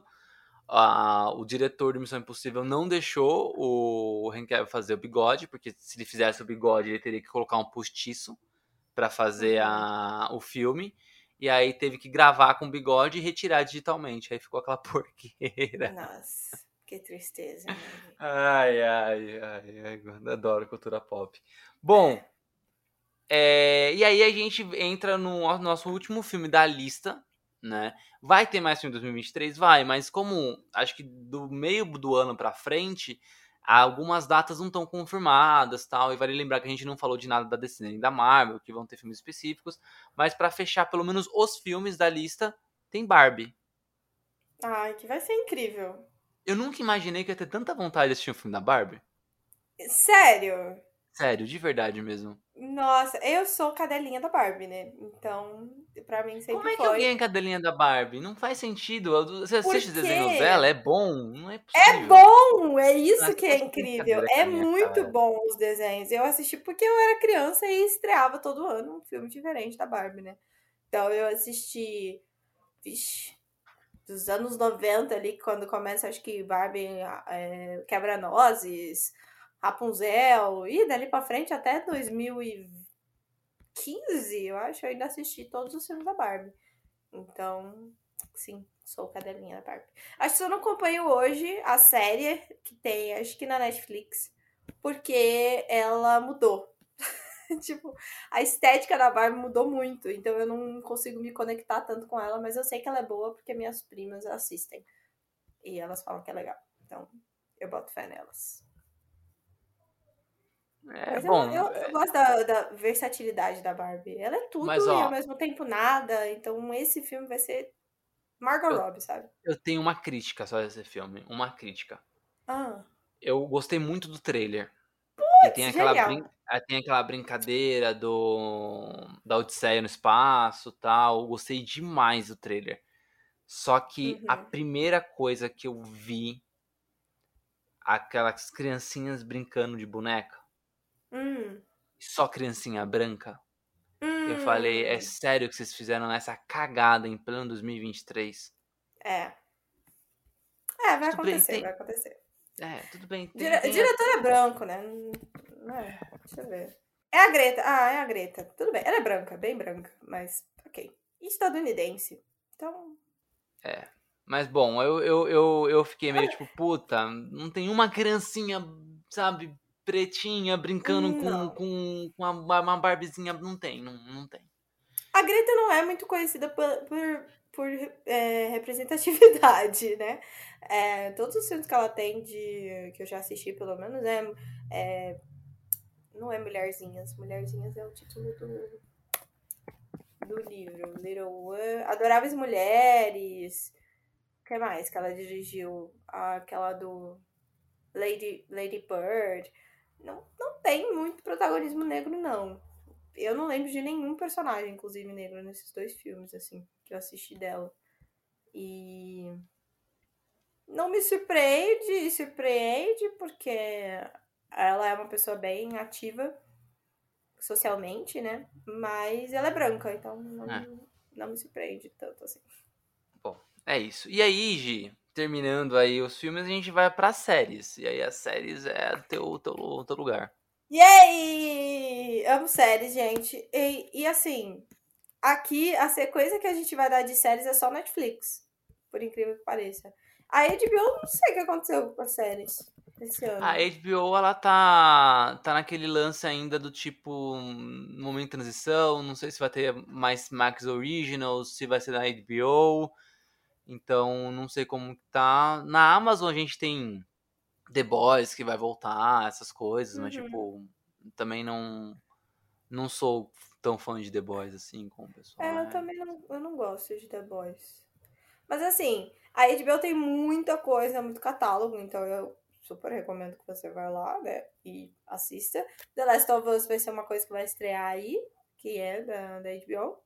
É, tem House of the Dragon, que foi anunciada a segunda temporada, mas eu acho que não deve sair agora em 2023, ou se sair Sim, só é... no final do ano, então. Não, acho que é só 2024. Também acho. Não. Tem uma interessante aqui que acabei de ver, que vai estrear, que é Velma. Ah, é a animação, né? A animação, é a animação da Velma. É, que é da Achei do... interessante. Do, do Scooby-Doo. É, Scooby ela, ela é, uma, é uma artezinha bacaninha, eu acho. Ah, é. é falar de animação, é que aí já ia entrar no, no lance da DC, então não vou falar. Eita, mais. DC, é, então, DC é. e Marvel a gente deixa pra outro dia. Mas tem muita coisa na. Tem terror, tem... Vixe, HBO tem tudo. Tem tudo que você quiser. É melhor catálogo, né, gente? Então, Entre lá e divirta É melhor catálogo. Vai por categoria e seja feliz, sabe? É, é muito bom. Mas é, tem aqui três que eu acompanho muito. E uma que eu não acompanho, acho que tipo que acompanho, acompanho. A última. Uhum. Ah, então tá. Primeira, as três que eu vou falar aqui são super adolescentes, então apelo total adolescente aqui. A primeira Heartstopper, que também teve coisa na CCXP, os, o, os meninos foram, né? Eles participaram, não vou lembrar o nome do, dos atores, vou ter que pesquisar. Ai, ai. Mas os. Eita, o Google me odiou muito aqui. Não me entregou o que eu queria. Tá. Kit Connor. Que interessante. E Joey Locke. É isso. Acho que é. Kit Connor e Joey Locke que fazem o Nick e o Charlie. Estavam na CCXP. Foi muito legal. Eles, eles foram lá, viram, viram o cenário que construíram ali na, na Netflix, né? Acho que eles tiraram até fotinho com o pessoal que tava junto, participaram do, do painel e tudo mais. Amo Heartstopper Li três das HQs, depois eu descobri que eram quatro, então ainda não comprei a quarta. Pretendo comprar esse ano de novo quando tiver em promoção. Aí eu compro e leio, mas eu amo muito, é muito gostosinho. Sabe aquela coisa que enche o coração de esperança? Quando você tá desesperançoso, foi muito bom para esse ano, que foi terrível, né? Que, esse ano não, ano passado, que foi um ano de muitas tensões políticas, foi muito bom encher meu coração com Heartstopper. E a segunda série que eu acompanho também, com apelo adolescente, mas que todos os adultos que eu conheço que assistem ficam encantados, é Sex Education, que fala sobre sex education, mas... Educação sexual. Sim, mas também fala sobre muito drama ali familiar, relacionamentos amorosos na adolescência, não só a questão de sexo, mas assim, como as pessoas não se entendem, como a gente é horrível em comunicação, principalmente. E é muito bom. Eu adoro. Então, toda temporada tem um, uma coisa nova ali, um, um, um foguinho novo para ser é, trabalhado. Os personagens são muito bons, todos eles são muito bem escritos. É, é uma série britânica então, é, é interessante também acompanhar a diferença de humor americano, né, o estadunidense, no caso, que muitas das séries adolescentes têm ali de Riverdale, né? E aí você vê aqui uma série britânica que tem outra abordagem e que tem outro tipo de humor que eu gosto muito mais, inclusive. Uh, falando sobre série adolescente estadunidense, tem outro tipo de humor. Tem a terceira que eu acompanho também, que é Eu Nunca, que em inglês chama Never Have I Ever, que é aquela brincadeirinha do Eu Nunca Fiz. Nananana. É isso. É, é uma série que, apesar de ser americana. É, vou me corrigir aqui. É uma série que, apesar de ser estadunidense, tem uma abordagem um pouco mais focada em imigrantes, porque a gente acompanha a família de uma menina que é filha de imigrantes indianos. Então ela tem toda essa questão da cultura indiana, quando os pais se mudam para cá, como que a família vê isso, porque a família continua na Índia, é, por que, que eles decidiram fazer isso, eles são a, a mãe dela é médica, tem uma autocobrança. É super legal, é bem adolescente mesmo, bem rápida, acho que tem 20, 30 minutos cada episódio. Tá indo pra quarta temporada, então se você se interessar e quiser assistir, fica à vontade. Eu adoro assistir no almoço essa série. Tô almoçando e vejo um episódio. É, mas é comedinha adolescente, drama adolescente, sabe que adolescente é um bicho incrível, então dá pra explorar de tudo quanto é jeito, é, conteúdo. É isso. Três séries que vão estrear aí as continuações esse ano e eu tô querendo ver. Boa, boa. E aí, a, a que eu acompanho é a Umbrella Academy, que graças a Deus vai acabar porque eu não aguento mais assim. Foda. Ah, eu não. Acho que uma série começou tão bem, achei que a terceira temporada foi tão chata. Mas, mas eu não sei, eu acho que eu fui na contramão, porque, tipo, muita gente falou bem, assim, vários comentários na internet. Eu falei assim, mano, o que tá acontecendo? Eu acho que eu não entendi a série, mas. É, eu gosto de terminar, então mesmo eu não gostando, de, eu não, é muito difícil largar uma série, assim, tipo, eu vou até o fim, né? Então, caso você goste, né, que nem eu, que tem esse coração peludo, né, tem aí a última temporada, a quarta e última temporada da Umbrella Academy. Ufa! Então, fechamos aqui nosso segundo bloco? Fechamos nosso segundo bloco, vamos tomar mais uma água, passar uma vinhetinha aí rapidinho. E aí a gente volta com o terceiro bloco, que são as coisas que a gente mais quer assistir no, no ano. Que, que a gente ainda não, não falou. Né? A gente ainda não falou, e aí provavelmente, não sei, são as melhores coisas? Acredito que não tudo. Mas que a gente quer ver, a gente quer. Perfeito, perfeito, é isso.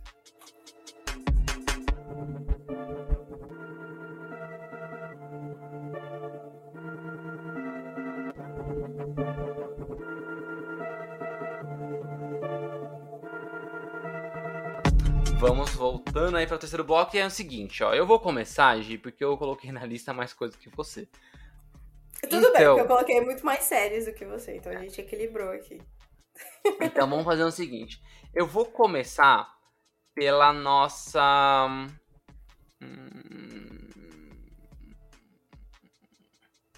Tá, eu vou começar pela nossa capa do. do.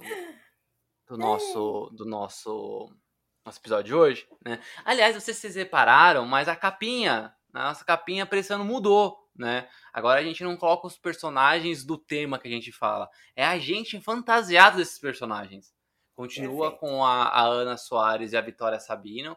Elas continuam desenhando, maravilhosas, né? Só que agora é, é a gente transvestido desses personagens, né? Então, estamos. É que você. Aí você olha ali, tem lá a, a Ji Jiang, ou Jiang, como é que é mesmo? Eng, né? Ah, tanto faz. Os dois estão né? certos. É, e eu tô com uma roupa estranha, que eu não sei se vocês conseguiram identificar. Mas, mas... é a armadura de Pégaso dos Cavaleiros do Zodíaco. Fala assim, não, Tico, isso não é armadura de Pégaso. É sim. Do é filme, é sim. Do, do live action. E aí que tá, eu vou começar por esse, por esse, esse, esse, esse live action, porque ele tem uma grande probabilidade de ser ruim. E, e, e, eu, eu, eu acho que vai ser ruim, mas eu não quero que seja porque eu quero que a franquia continue no cinema. Né, eu quero ver outras coisas sendo adaptadas e tudo mais. Só que é aquele lance que a gente conversou sobre o Sonic, sobre Mario, lembra? Tipo, ah, pô, é muito difícil você adaptar algo que trabalha tanta fantasia e, para live action. Então, às vezes, escolher fazer uma animação pode dar bom. E Cavaleiro Zodíaco, além de ser uma, além de ser fantasia, ele tem um roteiro muito ruim, tanto na, na animação como no mangá. Né? Ao contrário, né? O mangá veio primeiro, a animação adaptou o mangá. É um roteiro muito ruim, muito ruim, muito ruim. E aí eu lembro que eu tava fazendo a, a pauta, de, e aí eu tava pensando, tipo, Cara, eu tô, eu, tô re, eu tô reassistindo a animação, né? O mangá eu reli há uns dois anos, eu acho que o mangá eu reli em 2021. E aí eu tava reassistindo a animação.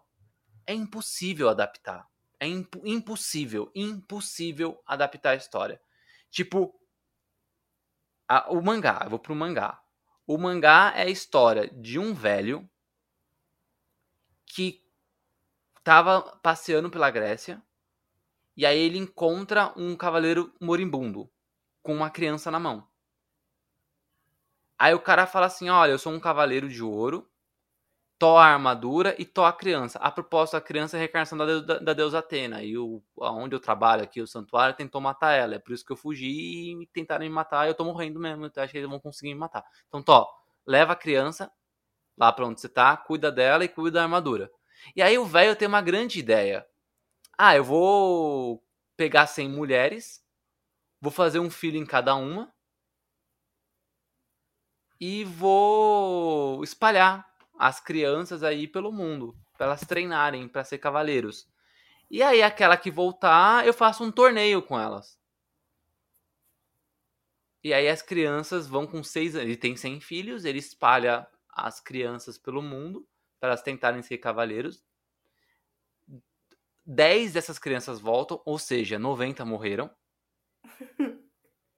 Só que ninguém faz essa conta, ninguém fala não, isso, mas é não, é, só, é só você pensar. Se 10 voltou, 90 morreram. E aí, dessas no... essas 10 que sobraram, com 13 anos de idade, que é a idade que elas têm no mangá e na animação clássica, com tre... elas participam de, um, de uma, uma, uma rinha. É, é um, uma, um torneio de luta livre. E aí quem de ganha. Criança. De criança. Então, tipo, não dá. Não dá para fazer. E aí, a, a, grande diferença da, da animação pro mangá é que a animação não são 100 filhos dele, são só 100 órfãos. Hum. E aí ele, ele hum. pegou 100 órfãos, aí não era filho dele, que tudo bem, né? O cara não era o Catra, né? No, no, no, no desenho animado. Mas, tipo, tá vendo que é um plot tão absurdo, tão absurdo, que de verdade mesmo, de você ia no cinema pra assistir um negócio desse? Não, não dá. Ou se, ou se fosse assim, sabe aqueles filmes que são tão bizarros, você vai só pra ver o que, que é? É tipo, tipo aqueles filmes que tinham na época que fazia sátira com filme de terror, né? Tipo, Todo Mundo em Pânico, é, Histeria. É. Aí eu é, acho que talvez valeria a pena, mas assim, se fosse pra ser levado a sério, não aí dá. rolar. É. Não dá. E aí, é, por causa disso, eles vão adaptar a história. E aí, recentemente, tem uma nova, uma nova animação que readapta o mangá os personagens são um pouquinho mais velhos, ele tem 18 anos agora. Só que agora não agora tem esse. Matar. Agora, agora eles podem participar de uma luta livre. Só que é, eles não têm nada a ver dessa de, de ser órfãos que são levados para. Na verdade, isso até acontece, mas tem um passo antes. E o passo antes é o cara que conheceu os cavaleiros, esse, esse velho aí, o Mitsumasa Kido, ele começa a procurar jovens que têm o Cosmo. E aí, nessa nova versão, o Cosmo é tipo a força do Star Wars. Ele hum. existe para todo mundo, mas não é todo mundo que consegue manifestar.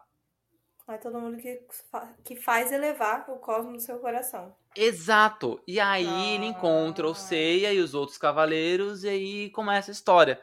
E o filme ele vai adaptar isso, né? Só que aí tem uma eu achei muito inteligente fazer a nova, fazer uma versão do, do da nova animação e trazer ela ainda mais mais pro, pro, pro palpável, né? Perfeito. E aí, para ser ainda mais palpável, não vai ter um monte de cavaleiro, só vai ter o Seiya. Mentira! Verdade. Não então a ter, ideia não vai ter o Shun. Não, não vai ter o Shun. Que provavelmente vai ser mulher no, no cinema. Ah, não! Mas por que que não vai ter? Porque é muito contexto para explicar. Cada um tem uma história muito particular. E aí, numa animação, você explica de qualquer jeito. E as pessoas, ok, é uma animação, elas compram a ideia, né? Uhum. Num filme, não dá para você colocar o pessoal de qualquer jeito. E aí, tem cinco para explicar, então vamos, lá, vamos explicar só do Seiya. Aí se tiver uma continuação, a gente vai acrescentando os personagens secundários. Tá. Então eu acho que nesse filme só tem dois, tem o Seiya e o Ikki. Beleza. Ok. Ok. Né? Então, tipo, é, assim, é, eu, eu compro muito o que, que eles vão fazer. Eu gosto muito de Cavaleiro do Zodíaco, sem explicação nenhuma, porque é ruim. É ruim, é uhum. é ruim. E aí eu vejo discussão na internet do pessoal falando que o filme vai ser um desastre, porque vai ser diferente do desenho. Graças a Deus. o desenho é ruim. Só que aí tem um outro porém que o trailer saiu e tem lá a armadura. A armadura é, é muito feia. É, A armadura não é muito bonita mesmo. Pronto. É, então. Então, é- é- esse é, É o que ela- lance. É que eu acho que ela é meio realista demais, né?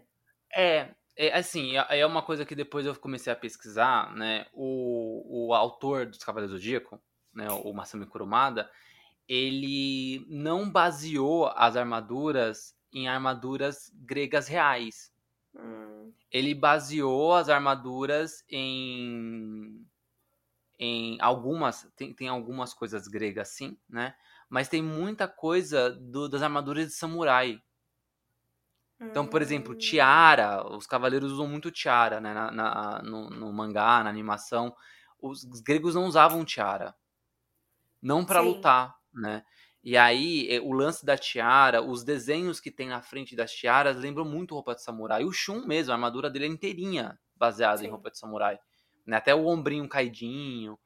Então, e, então, o filme foi pra, pro grego, né? É, E, e aí, a, a armadura, ela.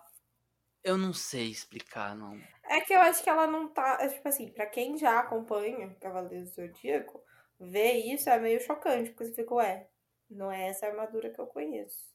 Não, mas tudo bem não ser a armadura que conhece, mas eu acho que mesmo assim ela visualmente não tá bonita. Não, não tá Né? mesmo. É. E aí tem um lance que as pessoas da internet estão falando que tem, tem uma arte conceitual que vazou, Hum, que é uma armadura muito mais. Assim, não, primeiro que não dá pra entender direito, porque eles tiraram um print de, uma, de um vídeo de bastidor, e no fundo do vídeo, no fundo, tinha uma, uma arte conceitual de uma armadura, que era de Pegasus. Tiraram um print desse, desse vídeo, deram um zoom ao máximo então é uma, é uma imagem toda distorcida, toda estourada. E aí eles compararam que aquele desenho é muito diferente do que tá no trailer. Uhum. E aí estão dizendo que o Seiya, na verdade, vão, vai ter duas armaduras na, no, no, no cinema. O que, pensando em Cavaleiro do Zodíaco e pensando em filme, faz muito sentido. Sim. Quantas armaduras o Homem de Ferro usa por filme? Quantas roupas o Capitão América usa por filme? Quantos uniformes o Homem-Aranha usa por filme? Né? É, é, é muito comum em filmes de super-heróis você ver eles trocando pra vender mais boneco. E Cavaleiro do Sim. Zodíaco é, é craque em vender boneco. Verdade. Então faz sentido. Mas ao mesmo tempo é bom lembrar que arte conceitual não é filme. E às vezes a arte é de um jeito e o filme é outro completamente diferente. Então não é porque lá no fundo tinha arte conceitual desse dessa armadura que eles levaram essa arte ali ao pé da letra, ao pé do desenho, né, para fazer. Então, assim, eu quero muito que dê certo, Uhum. porque eu quero que renovem a franquia, porque a franquia é muito ruim, Gi. É muito ruim, é ruim gostar de coisa ruim, É verdade. né? Eu quero que a franquia dê certo, eu quero que eles atualizem, que eles modernizem, sabe? O desenho novo é super moderno, o roteiro, só que um monte de fã chato não gosta. E aí, assim, se o filme der certo, e, o e eles querem que o filme dê certo nos Estados Unidos, Uhum. Do Zodíaco não é, não é famoso lá. É famoso na América Latina, principalmente Brasil e México, e na França, só, e no Japão. né? Ah, tá. É, eles querem chegar nos Estados Unidos. Então a nova animação, ela é pro público norte-americano. O Sim. filme é pro público norte-americano. Então, se os fãs brasileiros reclamarem, só que o filme for um sucesso nos Estados Unidos, é, é isso. Eles Perfeito. É dessa o que eles querem. Então eu realmente quero, porque eu quero ver, eu quero, eu quero continuar assistindo. A armadura me dá muito medo, né? Mas, tirando a armadura, tudo que eu vi no trailer eu gostei. Achei bonitinho o começo, que tem lá ali a batalha, ali. Acho que é dos deuses, né? Não. É não, é o Cavaleiro de Ouro de Sagitário contra de Capricórnio. Ah, ok. Ok. É, é ok. bonito, é, É o- bonito. é bonito. O, mais, mais pro fim que mostra o Seiya. E assim, primeiro, o Seiya é um ator é, oriental. O, o, Ikki, ele não é oriental, ele é latino, mas ele tem o olhinho puxado porque tem essa descendência é, é, indígena, né? Então, Ah, eles estão pegando atores de várias etnias, só que sem escapar, sem, sem ficar indo pro, pro sol americano, né? Então, assim, assim, é, voltando mais pro final do trailer, mostra lá a armadura no Pegasus, o grandão, é muito bonita essa cena. É, é mu- em, cenas de movimento, eu gostei também, parece que a armadura funciona, mas ela parada ali, ela parece tão Parece um pouco papelão. Eu acho que isso, isso não me incomoda, porque a armadura grega ela é assim, sabe? Mas o que me incomoda é que parece que ela não, não dá mobilidade. É isso. É, é tudo muito duro. Né? E aí ele parece que não dá mobilidade. Ele fica meio Entendi. tipo, ah, estou... é o Batman dos anos 90, não vira o pescoço. Hum, É isso. Mas eu quero muito ver esse filme. Muito. Mas eu tenho muito medo. Não tem data ainda de, de- de lançamento. Provavelmente. Então estavam dizendo que provavelmente ia ser no primeiro semestre, mas tipo. Tem que ser, ser no primeiro semestre, precisa de uma data logo, assim. E óbvio que a Sony vai querer ali colocar numa data que não tenha nenhum filme da DC nem da Marvel pra competir. Então eles vão tentar ali botar, sei lá, em abril, sabe?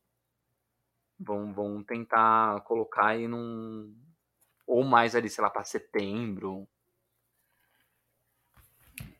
É. Bom.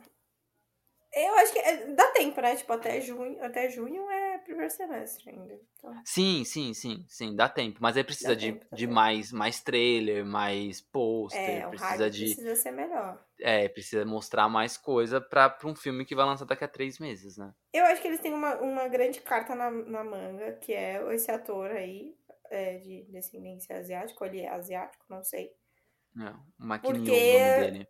Tem uma crescente muito grande de K-pop, né? É, é, então.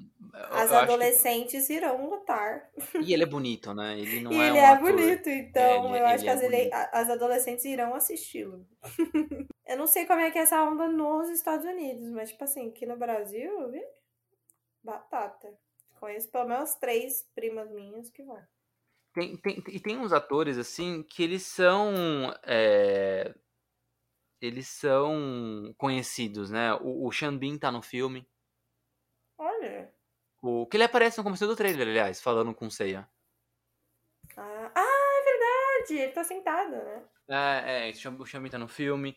A, a Funk Jensen tá no filme, né? O Mark das, da, da, da Cascos, que são atores que já são conhecidos nos Estados Unidos. Então, vamos ver, né? É, eles estão usando as, as cartas. É, cara, Frank Jensen aceitou fazer um filme dos Cavaleiros do Zodíaco. Tipo, o filme não deve ser tão ruim assim, né? Não é, é- não é possível, Não é sabe? possível. Mas tá bom. É. É, é- esse, é- esse é o que eu quero assistir, assim. Tenho minhas ressalvas. De novo, Cavaleiro do Zodíaco é muito difícil. É muito ruim. Uhum. A história é muito ruim. Né? Mas... Ah, é, é a forma de... de, de- de- Sei lá. é, eu, eu quero ver. Tenho muito medo, mas eu quero ver. E se mudar de armadura, vai Aham. ser perfeito. Porque pronto, é isso. Mas se mudar de armadura, se ele vai usar uma segunda armadura, e aí é uma armadura mais bem feitinha, aí tá ótimo. Aí, ótimo, beleza. As pessoas vão, vão entender e vão gostar. Sim, sim. Pode ser uma armadura só de treino, né? E a de batalha ser outra. Podia ser uma coisa assim. Pode ser, pode ser. Ou ela muda, né? Tem um filme, o filme tem um filme de 2014, que é um filme em 3D, A Lenda do Santuário, em que ele a armadura tem duas versões, né? Tem a armadura normal e e a armadura de batalha. E aí a de batalha, na verdade, ela é a mesma armadura, só que o elmo fecha. Hum. E aí, tipo, o elmo, o, o elmo da, da armadura normal é um pingente na testa. E aí, quando eles vão batalhar, a cor da armadura muda, ela começa a brilhar, assim, nas, nas, nas, nas articulações. E a, o rosto inteiro fecha. Que interessante. É, então, eles podem fazer alguma coisa parecida com isso, mas ao invés de ser só o rosto, é a armadura inteira que muda de formato. Então. Mas eu não sei, eu não tenho expectativa nenhuma. Não é, eu, não, eu não espero que o filme seja bom. Eu não Mas espero. Mas eu quero porque eu quero que, é uma, que a franquia evolua. Eu quero que ela tome outras proporções. Eu quero que ela ganhe histórias mais sérias. Porque senão ela vai ser sempre uma história dos anos 80 que não consegue se modernizar. Até hoje lança histórias, mangás novos, animações novas, mas que nunca vai atingir um público enorme, sabe? Sempre vai ser essa coisinha. Entendi. É um desejo, né? Acho que um fã, um fã gosta disso, então. Sim, eu quero ver. Eu quero... com você. É, eu quero, eu quero, eu quero que cresça. É diferente do pessoal que acha que, tipo, ah, não. Tipo, eu lembro quando Sim, a Disney comprou Star Wars, né? Quando a Disney comprou Star Wars, ah, não, não, porque aí agora vai ter Star Wars tanto, tanto que é canto, de qualquer jeito. Que bom! É. Isso é bom, sabe? Ah, não, porque agora todo mundo vai gostar de Star Wars. Tudo bem! Que ótimo. Não tem problema. E tem mais coisa, tem mais conteúdo, tem mais história, que é o que tá acontecendo. Ah, mas as histórias de Star Wars novas não são tão boas. Mas pelo menos agora tem série, antes não tinha. Tem mais filmes, antes não tinha. Tem, tem mais desenhos, antes não tinha. É isso. Perfeito. Queria eu que tivesse coisa todo ano de Avatar. Não. Mas vai ter. vai ter, Bom, vai ter, vai ter uma série. Vai ter série, vai ter série. Além das coisas para 2024 e 2025 que o estúdio, é, Avatar Studios, né, que tá construindo. Mas isso aí é muito ainda princípio de ainda estão desenhando, não tem nada animado, então não vou me precipitar. Mas vai ter série pela Netflix sobre Avatar e não, não me irrita, não pergunta se é os bichinhos azul, tá bom? é os bichinhos azul? não é os bichinhos azuis. É a, a lenda de Aang, né? A gente vai, vai acompanhar aí meio que uma tentativa 2.0 de adaptação, porque teve o filme do M. Night Shyamalan, né? Lá no... É horrível. É ruim, é ruim, é ruim. A batalha final é boa? É boa, mas o resto do filme é ruim. É... Então eles vão tentar adaptar aí, né? A Netflix tomou essa série pra, pra ela mesma, porque nem o criador mais, nem o Aaron tá mais participando da, da criação da série. Faz tempo que ele já saiu, inclusive. Eu boto muita fé nessa série porque eles fizeram um elenco muito legal. Né? Eles foram é, atrás de atores que tinham ascendência ou descendência é, asiática, próximo do que o próprio criador tinha pensado, né? Porque a gente pensa em Ásia, a gente pensa só ali no China, Japão e Coreia, mas tem outras coisas ali. Então eles foram atrás de outras, outros lugares também, de, de atores de próximos de, de, outros lugares também. E eu achei o elenco sensacional. O Eng, inclusive, é um fofo. Não sei se você já viu ele. Vi, vi sim. Ele é muito fofinho, então eu quero muito ver isso. E Cara, não tem nada, absolutamente nada além de foto dos atores nos trailers que estão tá, na gravação. Não tem nada. A Netflix está segurando esse negócio muito. Eu tenho um pouco de medo disso, porque aí eles não lançam a data, então você não tem como cobrar eles de nada. Mas eles disseram que é esse ano também que estreia, a partir do segundo semestre, então tá longe, mas tá perto. É, eu tô muito esperançosa, é. querendo que dê certo também. Tô querendo você, tipo, querendo que dê certo pra ter continuação, porque meu sonho, meu sonho é ter Avatar todo ano, cara. É, então, e, e, acho que Avatar tem uma. Cavaleiros tem uma sombra muito ruim, que foi o filme do Dragon Ball. Né? Putz, Dragon, Ball, Dragon Ball Evolution. E aí ele virou é, nível de comparação de adaptação de mangá e anime, né? Uhum. Tipo, ah, ah, o, será que o Cavaleiro do Zodíaco vai ser o próximo Dragon Ball, sabe? Alguma coisa assim. E o, o Avatar, eu acho que ele também tem esse problema, porque as adaptações da Netflix, elas não conseguem se, se provar, né? Tudo bem que recentemente a gente teve Sandman, a gente teve é, outras... Também. Sweet Tooth, a gente teve outras adaptações de que aí são quadrinhos, né? É. Que conseguiu é, é, é, se provar, mas, por exemplo, a Netflix adaptou Death Note, né? Que mangá e anime não deu certo. A, a Netflix adaptou Cowboy Bebop. Né, também, é verdade, Cowboy ah, Bebop também não é, rolou, né? Também não rolou. Então fica nessa coisa de tipo. É, é, é o fantasmas das más adaptações, né? É, e como Avatar. Avatar não é japonês, né, Gi? Não, não. Ele só não. tem uns traços ele ali, tem mas. Essa cara de anime, né? É, ele tem uma carinha, mas ele é totalmente feito assim nos Estados Unidos, pensado e por pessoas estadunidenses, então ele nem é considerado anime. É isso, mas acho que talvez tenha essa cara aí, entra nessa essa peixe. Entra nessa categoria, vai... é, é. é. Será que vai dar certo? ah, vai? eu espero muito, muito mesmo. Mas o que me conforta é que a Avatar Studios mesmo, né? Que é a, a, o estúdio focado 100% em Avatar em animação, eles estão produzindo coisas e prometeram que vai ter filme em 2024 e uma nova série em 2025 do novo Avatar, né? Porque a história é essa, né? Morre um Avatar, nasce outro Avatar, então a, a, em 2025 a gente veria a, o próximo Avatar depois da Korra, que vai morrer. que acontece, que acontece. Então, isso que é legal, tá vendo? É por isso que, assim, eu, eu entendo as pessoas reclamarem de adaptação, mas eu acho que quem é fã tem que torcer para dar certo. E não Sim. gorar dar errado. Não. Né? É que o pessoal entra. Ai, nossa, vai ser ruim. Nossa, vai ser péssimo. Nossa, vai ser horrível. Não, cara, eu acho assim. Que Avatar ainda não teve nada, não, não apareceu trailer nem nada. Mas apareceu, achou alguma coisa estranha, tem que pagar pra ver.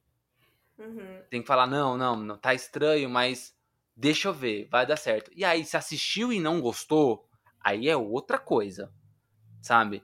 Mas, tipo, cara, funk gora pra dar errado é o maior tiro no pé, porque se der errado, vai deixar de ter as coisas que você gosta. Aí você vai ser o fã que vai viver de coisa velha? Não vai ter nada novo pra você consumir? Tipo, como assim?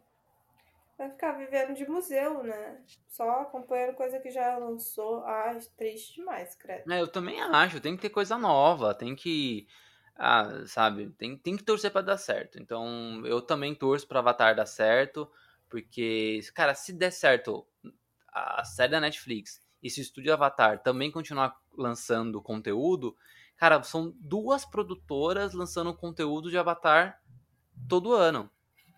então vai ter muito conteúdo para ver. Não, bom demais. Bom demais, bom demais. Ai, ai. Mas não só de Avatar e Cavaleiros do Zodíaco se vive esse podcast, não é mesmo? Porque gente... ele, ele vive muito de Star Wars. Ele, exatamente. A gente vive muito de Star Wars. Então, é, são três séries. É são três séries esse ano. Né? Três em... séries. Três séries. Live action as três? Ou as só três duas? live action. Olha só, três live action. Meu é. Deus. Então, está confirmado. Você falou de animação, provavelmente esse ano pode ter mais uma temporada de Vision. Hum. Né? Aquelas animaçãozinha anime lá que não tem a ver com canon e tal. Mas eu Sim. acho que não, pode não ser esse ano. Não tenho muita certeza se vai ser esse ano. Mas são três live action. Um é, é, é certeza que vai dar certo, que é o Mandalorian. É, Mandalorian. Tá próximo também, né? Tá próximo, vai estrear agora em janeiro, né? Não? Fevereiro? Quando é que vai ser? Fevereiro, fevereiro. Fevereiro, dia 3 de fevereiro. E aí. O...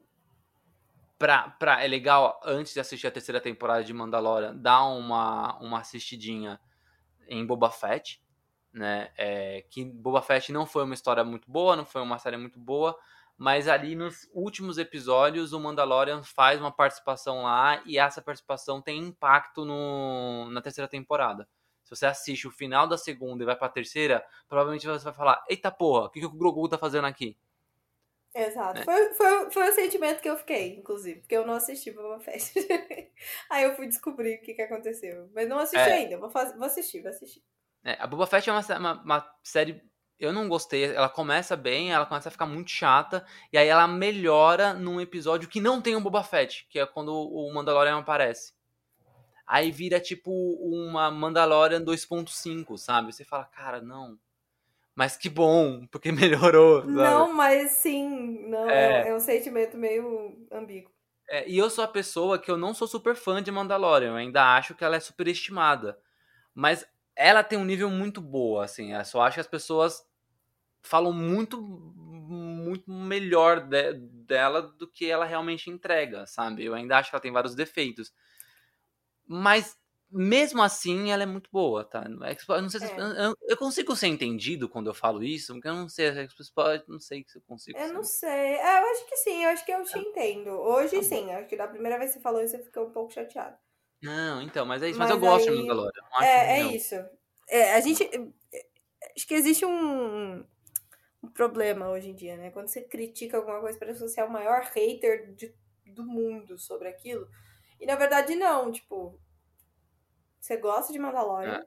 só que as pessoas colocam o Mandalorian num patamar muito alto. E daí não é bem Isso. assim. Mas eu vou ser sincero que eu acho que eu passei a gostar mais de Mandalorian depois de Boba Fett. Porque Boba Fett foi tão ruim que quando colocaram Mandalorian no meio e a série ficou tão boa que eu falei, ah, então tá bom. Eu acho que era a prova. Boba Fett foi feito pra mim, foi isso. Entendi, entendi. Pra provar é. que Mandalorian é bom, entendeu?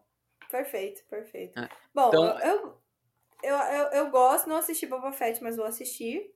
E tô ansiosa porque tem de novo Pedro Pascal, né? É o ano de Pedro Pascal, inclusive, né? Em várias empresas. Tá na HBO Max, tá na Disney Plus. O cara é.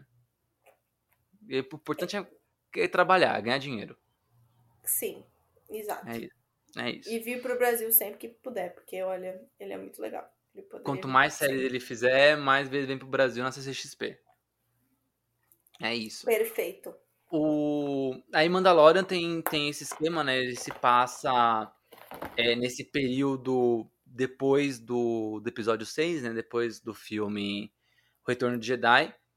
E antes do Despertar da Força, mas tipo, bem antes. É, é, é, um período logo após mesmo o Retorno de Jedi. É quando a República está em reconstrução depois do que, que os rebeldes ganham a guerra contra o Império. E aí, nessa mesma época, se passam as próximas séries que também estreia esse ano. A Ahsoka, que é um derivado dessas mesmas séries, né? Boba Fett, Mandalorian, que todas são meio que séries irmãs, né? Uhum. A, a Ahsoka, ela, ela é uma personagem que foi introduzida lá no desenho de Clone Wars, ela volta no desenho Rebels, só que ela live action estreou na segunda temporada de Mandalorian. E aí ela retorna em Boba Fett. E aí ela vai ter a série própria agora. Ufa, essa, essa é a pessoa que mais lutou por uma coisa própria, é a Soca. Sim, sim. Eu acho tá, legal. Ó, desde Clone Wars, meu Deus. Desde Clone Wars. E eu acho muito engraçado a, o quanto a Soca, a personagem, cresceu pro fã. Eu sou fã velho de Star Wars, eu gosto de Star Wars há muito tempo. Mas eu acho que, até pelo que eu falei agora sobre Cavaleiro do Zodíaco, eu já devo perceber que, primeiro, eu sei quando a coisa é ruim. E segundo, eu não sou fã que critica coisa. Eu, eu sou super aberto a, a mudanças, né? Sim. E quando a Ahsoka estreou, a única coisa que eu não gostava era que o desenho Clone Wars não se encaixava com os quadrinhos, com os outros desenhos que tinha na época. Ele meio que atropelava as histórias. E aí eu ficava tipo, ah, ok, mas fora, fora o atropelo, né? Eu super comprava a ideia da Soca porque era uma coisa nova, tudo mais. E aí depois que a Disney comprou e, e, o Clone Wars se tornou cânone e todo o resto foi excluído, beleza, então tá bom. Então não tem mais atropelo porque agora o cânone é Clone Wars. Naquela época, na época que foi lançado o Clone Wars, os fãs de Star Wars tipo, detestavam a Soca. Meu Deus. Ai, nada a ver o Anakin ter, ter uma padawan. Ai, aprendiz do Darth Vader, ai, nada a ver. Ah, ah, ah.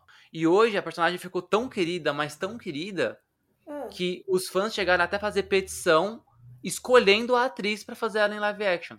Ah! Né, que é Rosário Dawson. É, aqui, alguns atores que fizeram a, a, a, dublagem dos personagens em, nas animações chegaram a interpretar os personagens em live action. Legal, não, legal. não foi o caso da Ahsoka a atriz que, que faz a Soca no, no, a voz da Soca nas animações é, não faz ela no live action que é a Rosário Dawson, mas tipo a, a personagem ficou tão querida que uhum. os fãs escolheram a atriz para interpretar.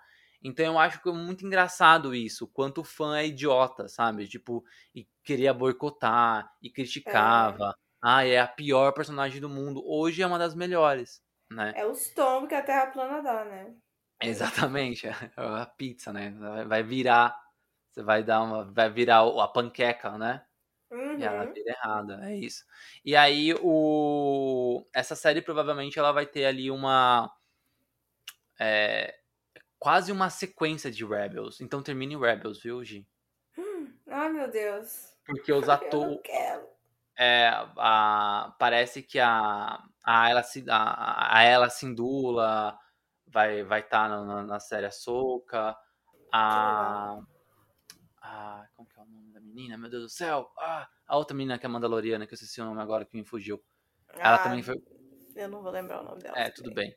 Ela também tá confirmada. Provavelmente o Ah. Ezra vai estar vai tá também na série. Ai, Então- adoro o Ezra. A, so a Soca, muito, muito provavelmente vai ser a sequência live action de Rebels. Vou ter que terminar, então. Droga. Vai terminar. terminar. É isso. E por fim, vai ter outra série que também não tem data de Star Wars, que é o Skeleton Crew, né? É, não faço ideia sobre o que que é a série. Eles falaram que vai ser sobre ali uma tripulação de crianças numa nave e que tem o Jude Law. Pronto. É, é isso que Acabou. eu sei e já me comprou porque tem o Jude Law. Sim, né? Encerrando a lista de gostosos. Ai, Stiló é incrível mesmo, então. É, Skeleton Cr- Crew, é isso? Skeleton Crew, isso. Então, ah, mas não tem nenhuma história, então essa é original também. É, aparentemente sim. Não sei se vai ter algum personagem de Star Wars, assim, mas aparentemente é uma história original. Eu achei incrível, eu achei Star Wars é muito rico por conta disso, né? Eles escolheram um universo tão grande que dá pra fazer qualquer coisa. Exato. Incrível, qualquer coisa. Exatamente, exatamente. Passamos pente fino nos lançamentos que a gente vai assistir ali, tá guardando menos, pouco mais, mas que a gente vai estar de olho nesse ano de 2023. Séries e filmes. Giovana Paixão, que episódio de reestreia, né? De estreia da, da terceira temporada do Divergência Criativa. Estamos de volta. Estamos de volta. E por falar nisso, esse mês, né, voltando, lem- lembrando que agora o Divergência vai ter um episódio mensal, mas esse mês de janeiro tem outro. Sim. Tem outro. Isso. Então, ó, semana que vem tem um retorno do TED, a segunda temporada do TED, no- do quadro, e depois, né, daqui a 15 dias, a gente tem o episódio 87 de Divergência Criativa com o Vitor Nerd 101 que vai estar aqui com a gente. Boa, boa. E a gente vai falar de. Marvel, né? Então a gente vai fazer um demais. pente fino nas séries, animações e filmes da Marvel em 2023. E aí conta também aquelas coisas da Sony. É, aquelas coisinhas lá que ninguém nem, nem gosta Pô, muito. Tem? Homem-Aranha no Aranha Verso, hein? É, não. Coisa pouca. Coisa pouca, coisa pouca. Mas também tem o filme do Craven. Ah, Gente. não. Nesse daí a gente. É, tem coisas boas e ruins. É assim que a gente convive nesse mundo da cultura pop. Tudo bem, tudo bem. É isso então. Então, um beijo pra Fechou. vocês. E beijo pra vocês que ouviram a gente aí nesse retorno. É, bom ano de 2023 pra gente. A gente espera aí muitas, muitos convidados, muitas, muito bate-papo legal aí durante esse ano. Vai ser bem bacana, bem bacana.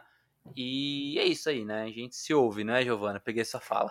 E aí, a gente se ouve. Muito obrigada por ter escutado até aqui. Esse episódio foi. é, Ele foi longo porque tem muita coisa pra acontecer esse, esse ano. Muitas mudanças, coisas novas. Vai ser demais. É isso. É isso aí, então. Voltamos. Voltamos. Semana que vem. ter- ter- Terça-feira tem mais divergência. Tem, sempre tem. Agora sim, sempre vai ter. Quadros diferentes, mas sempre vai ter. Terça-feira a gente volta. Exato. Bom demais. Um beijo, gente. Até.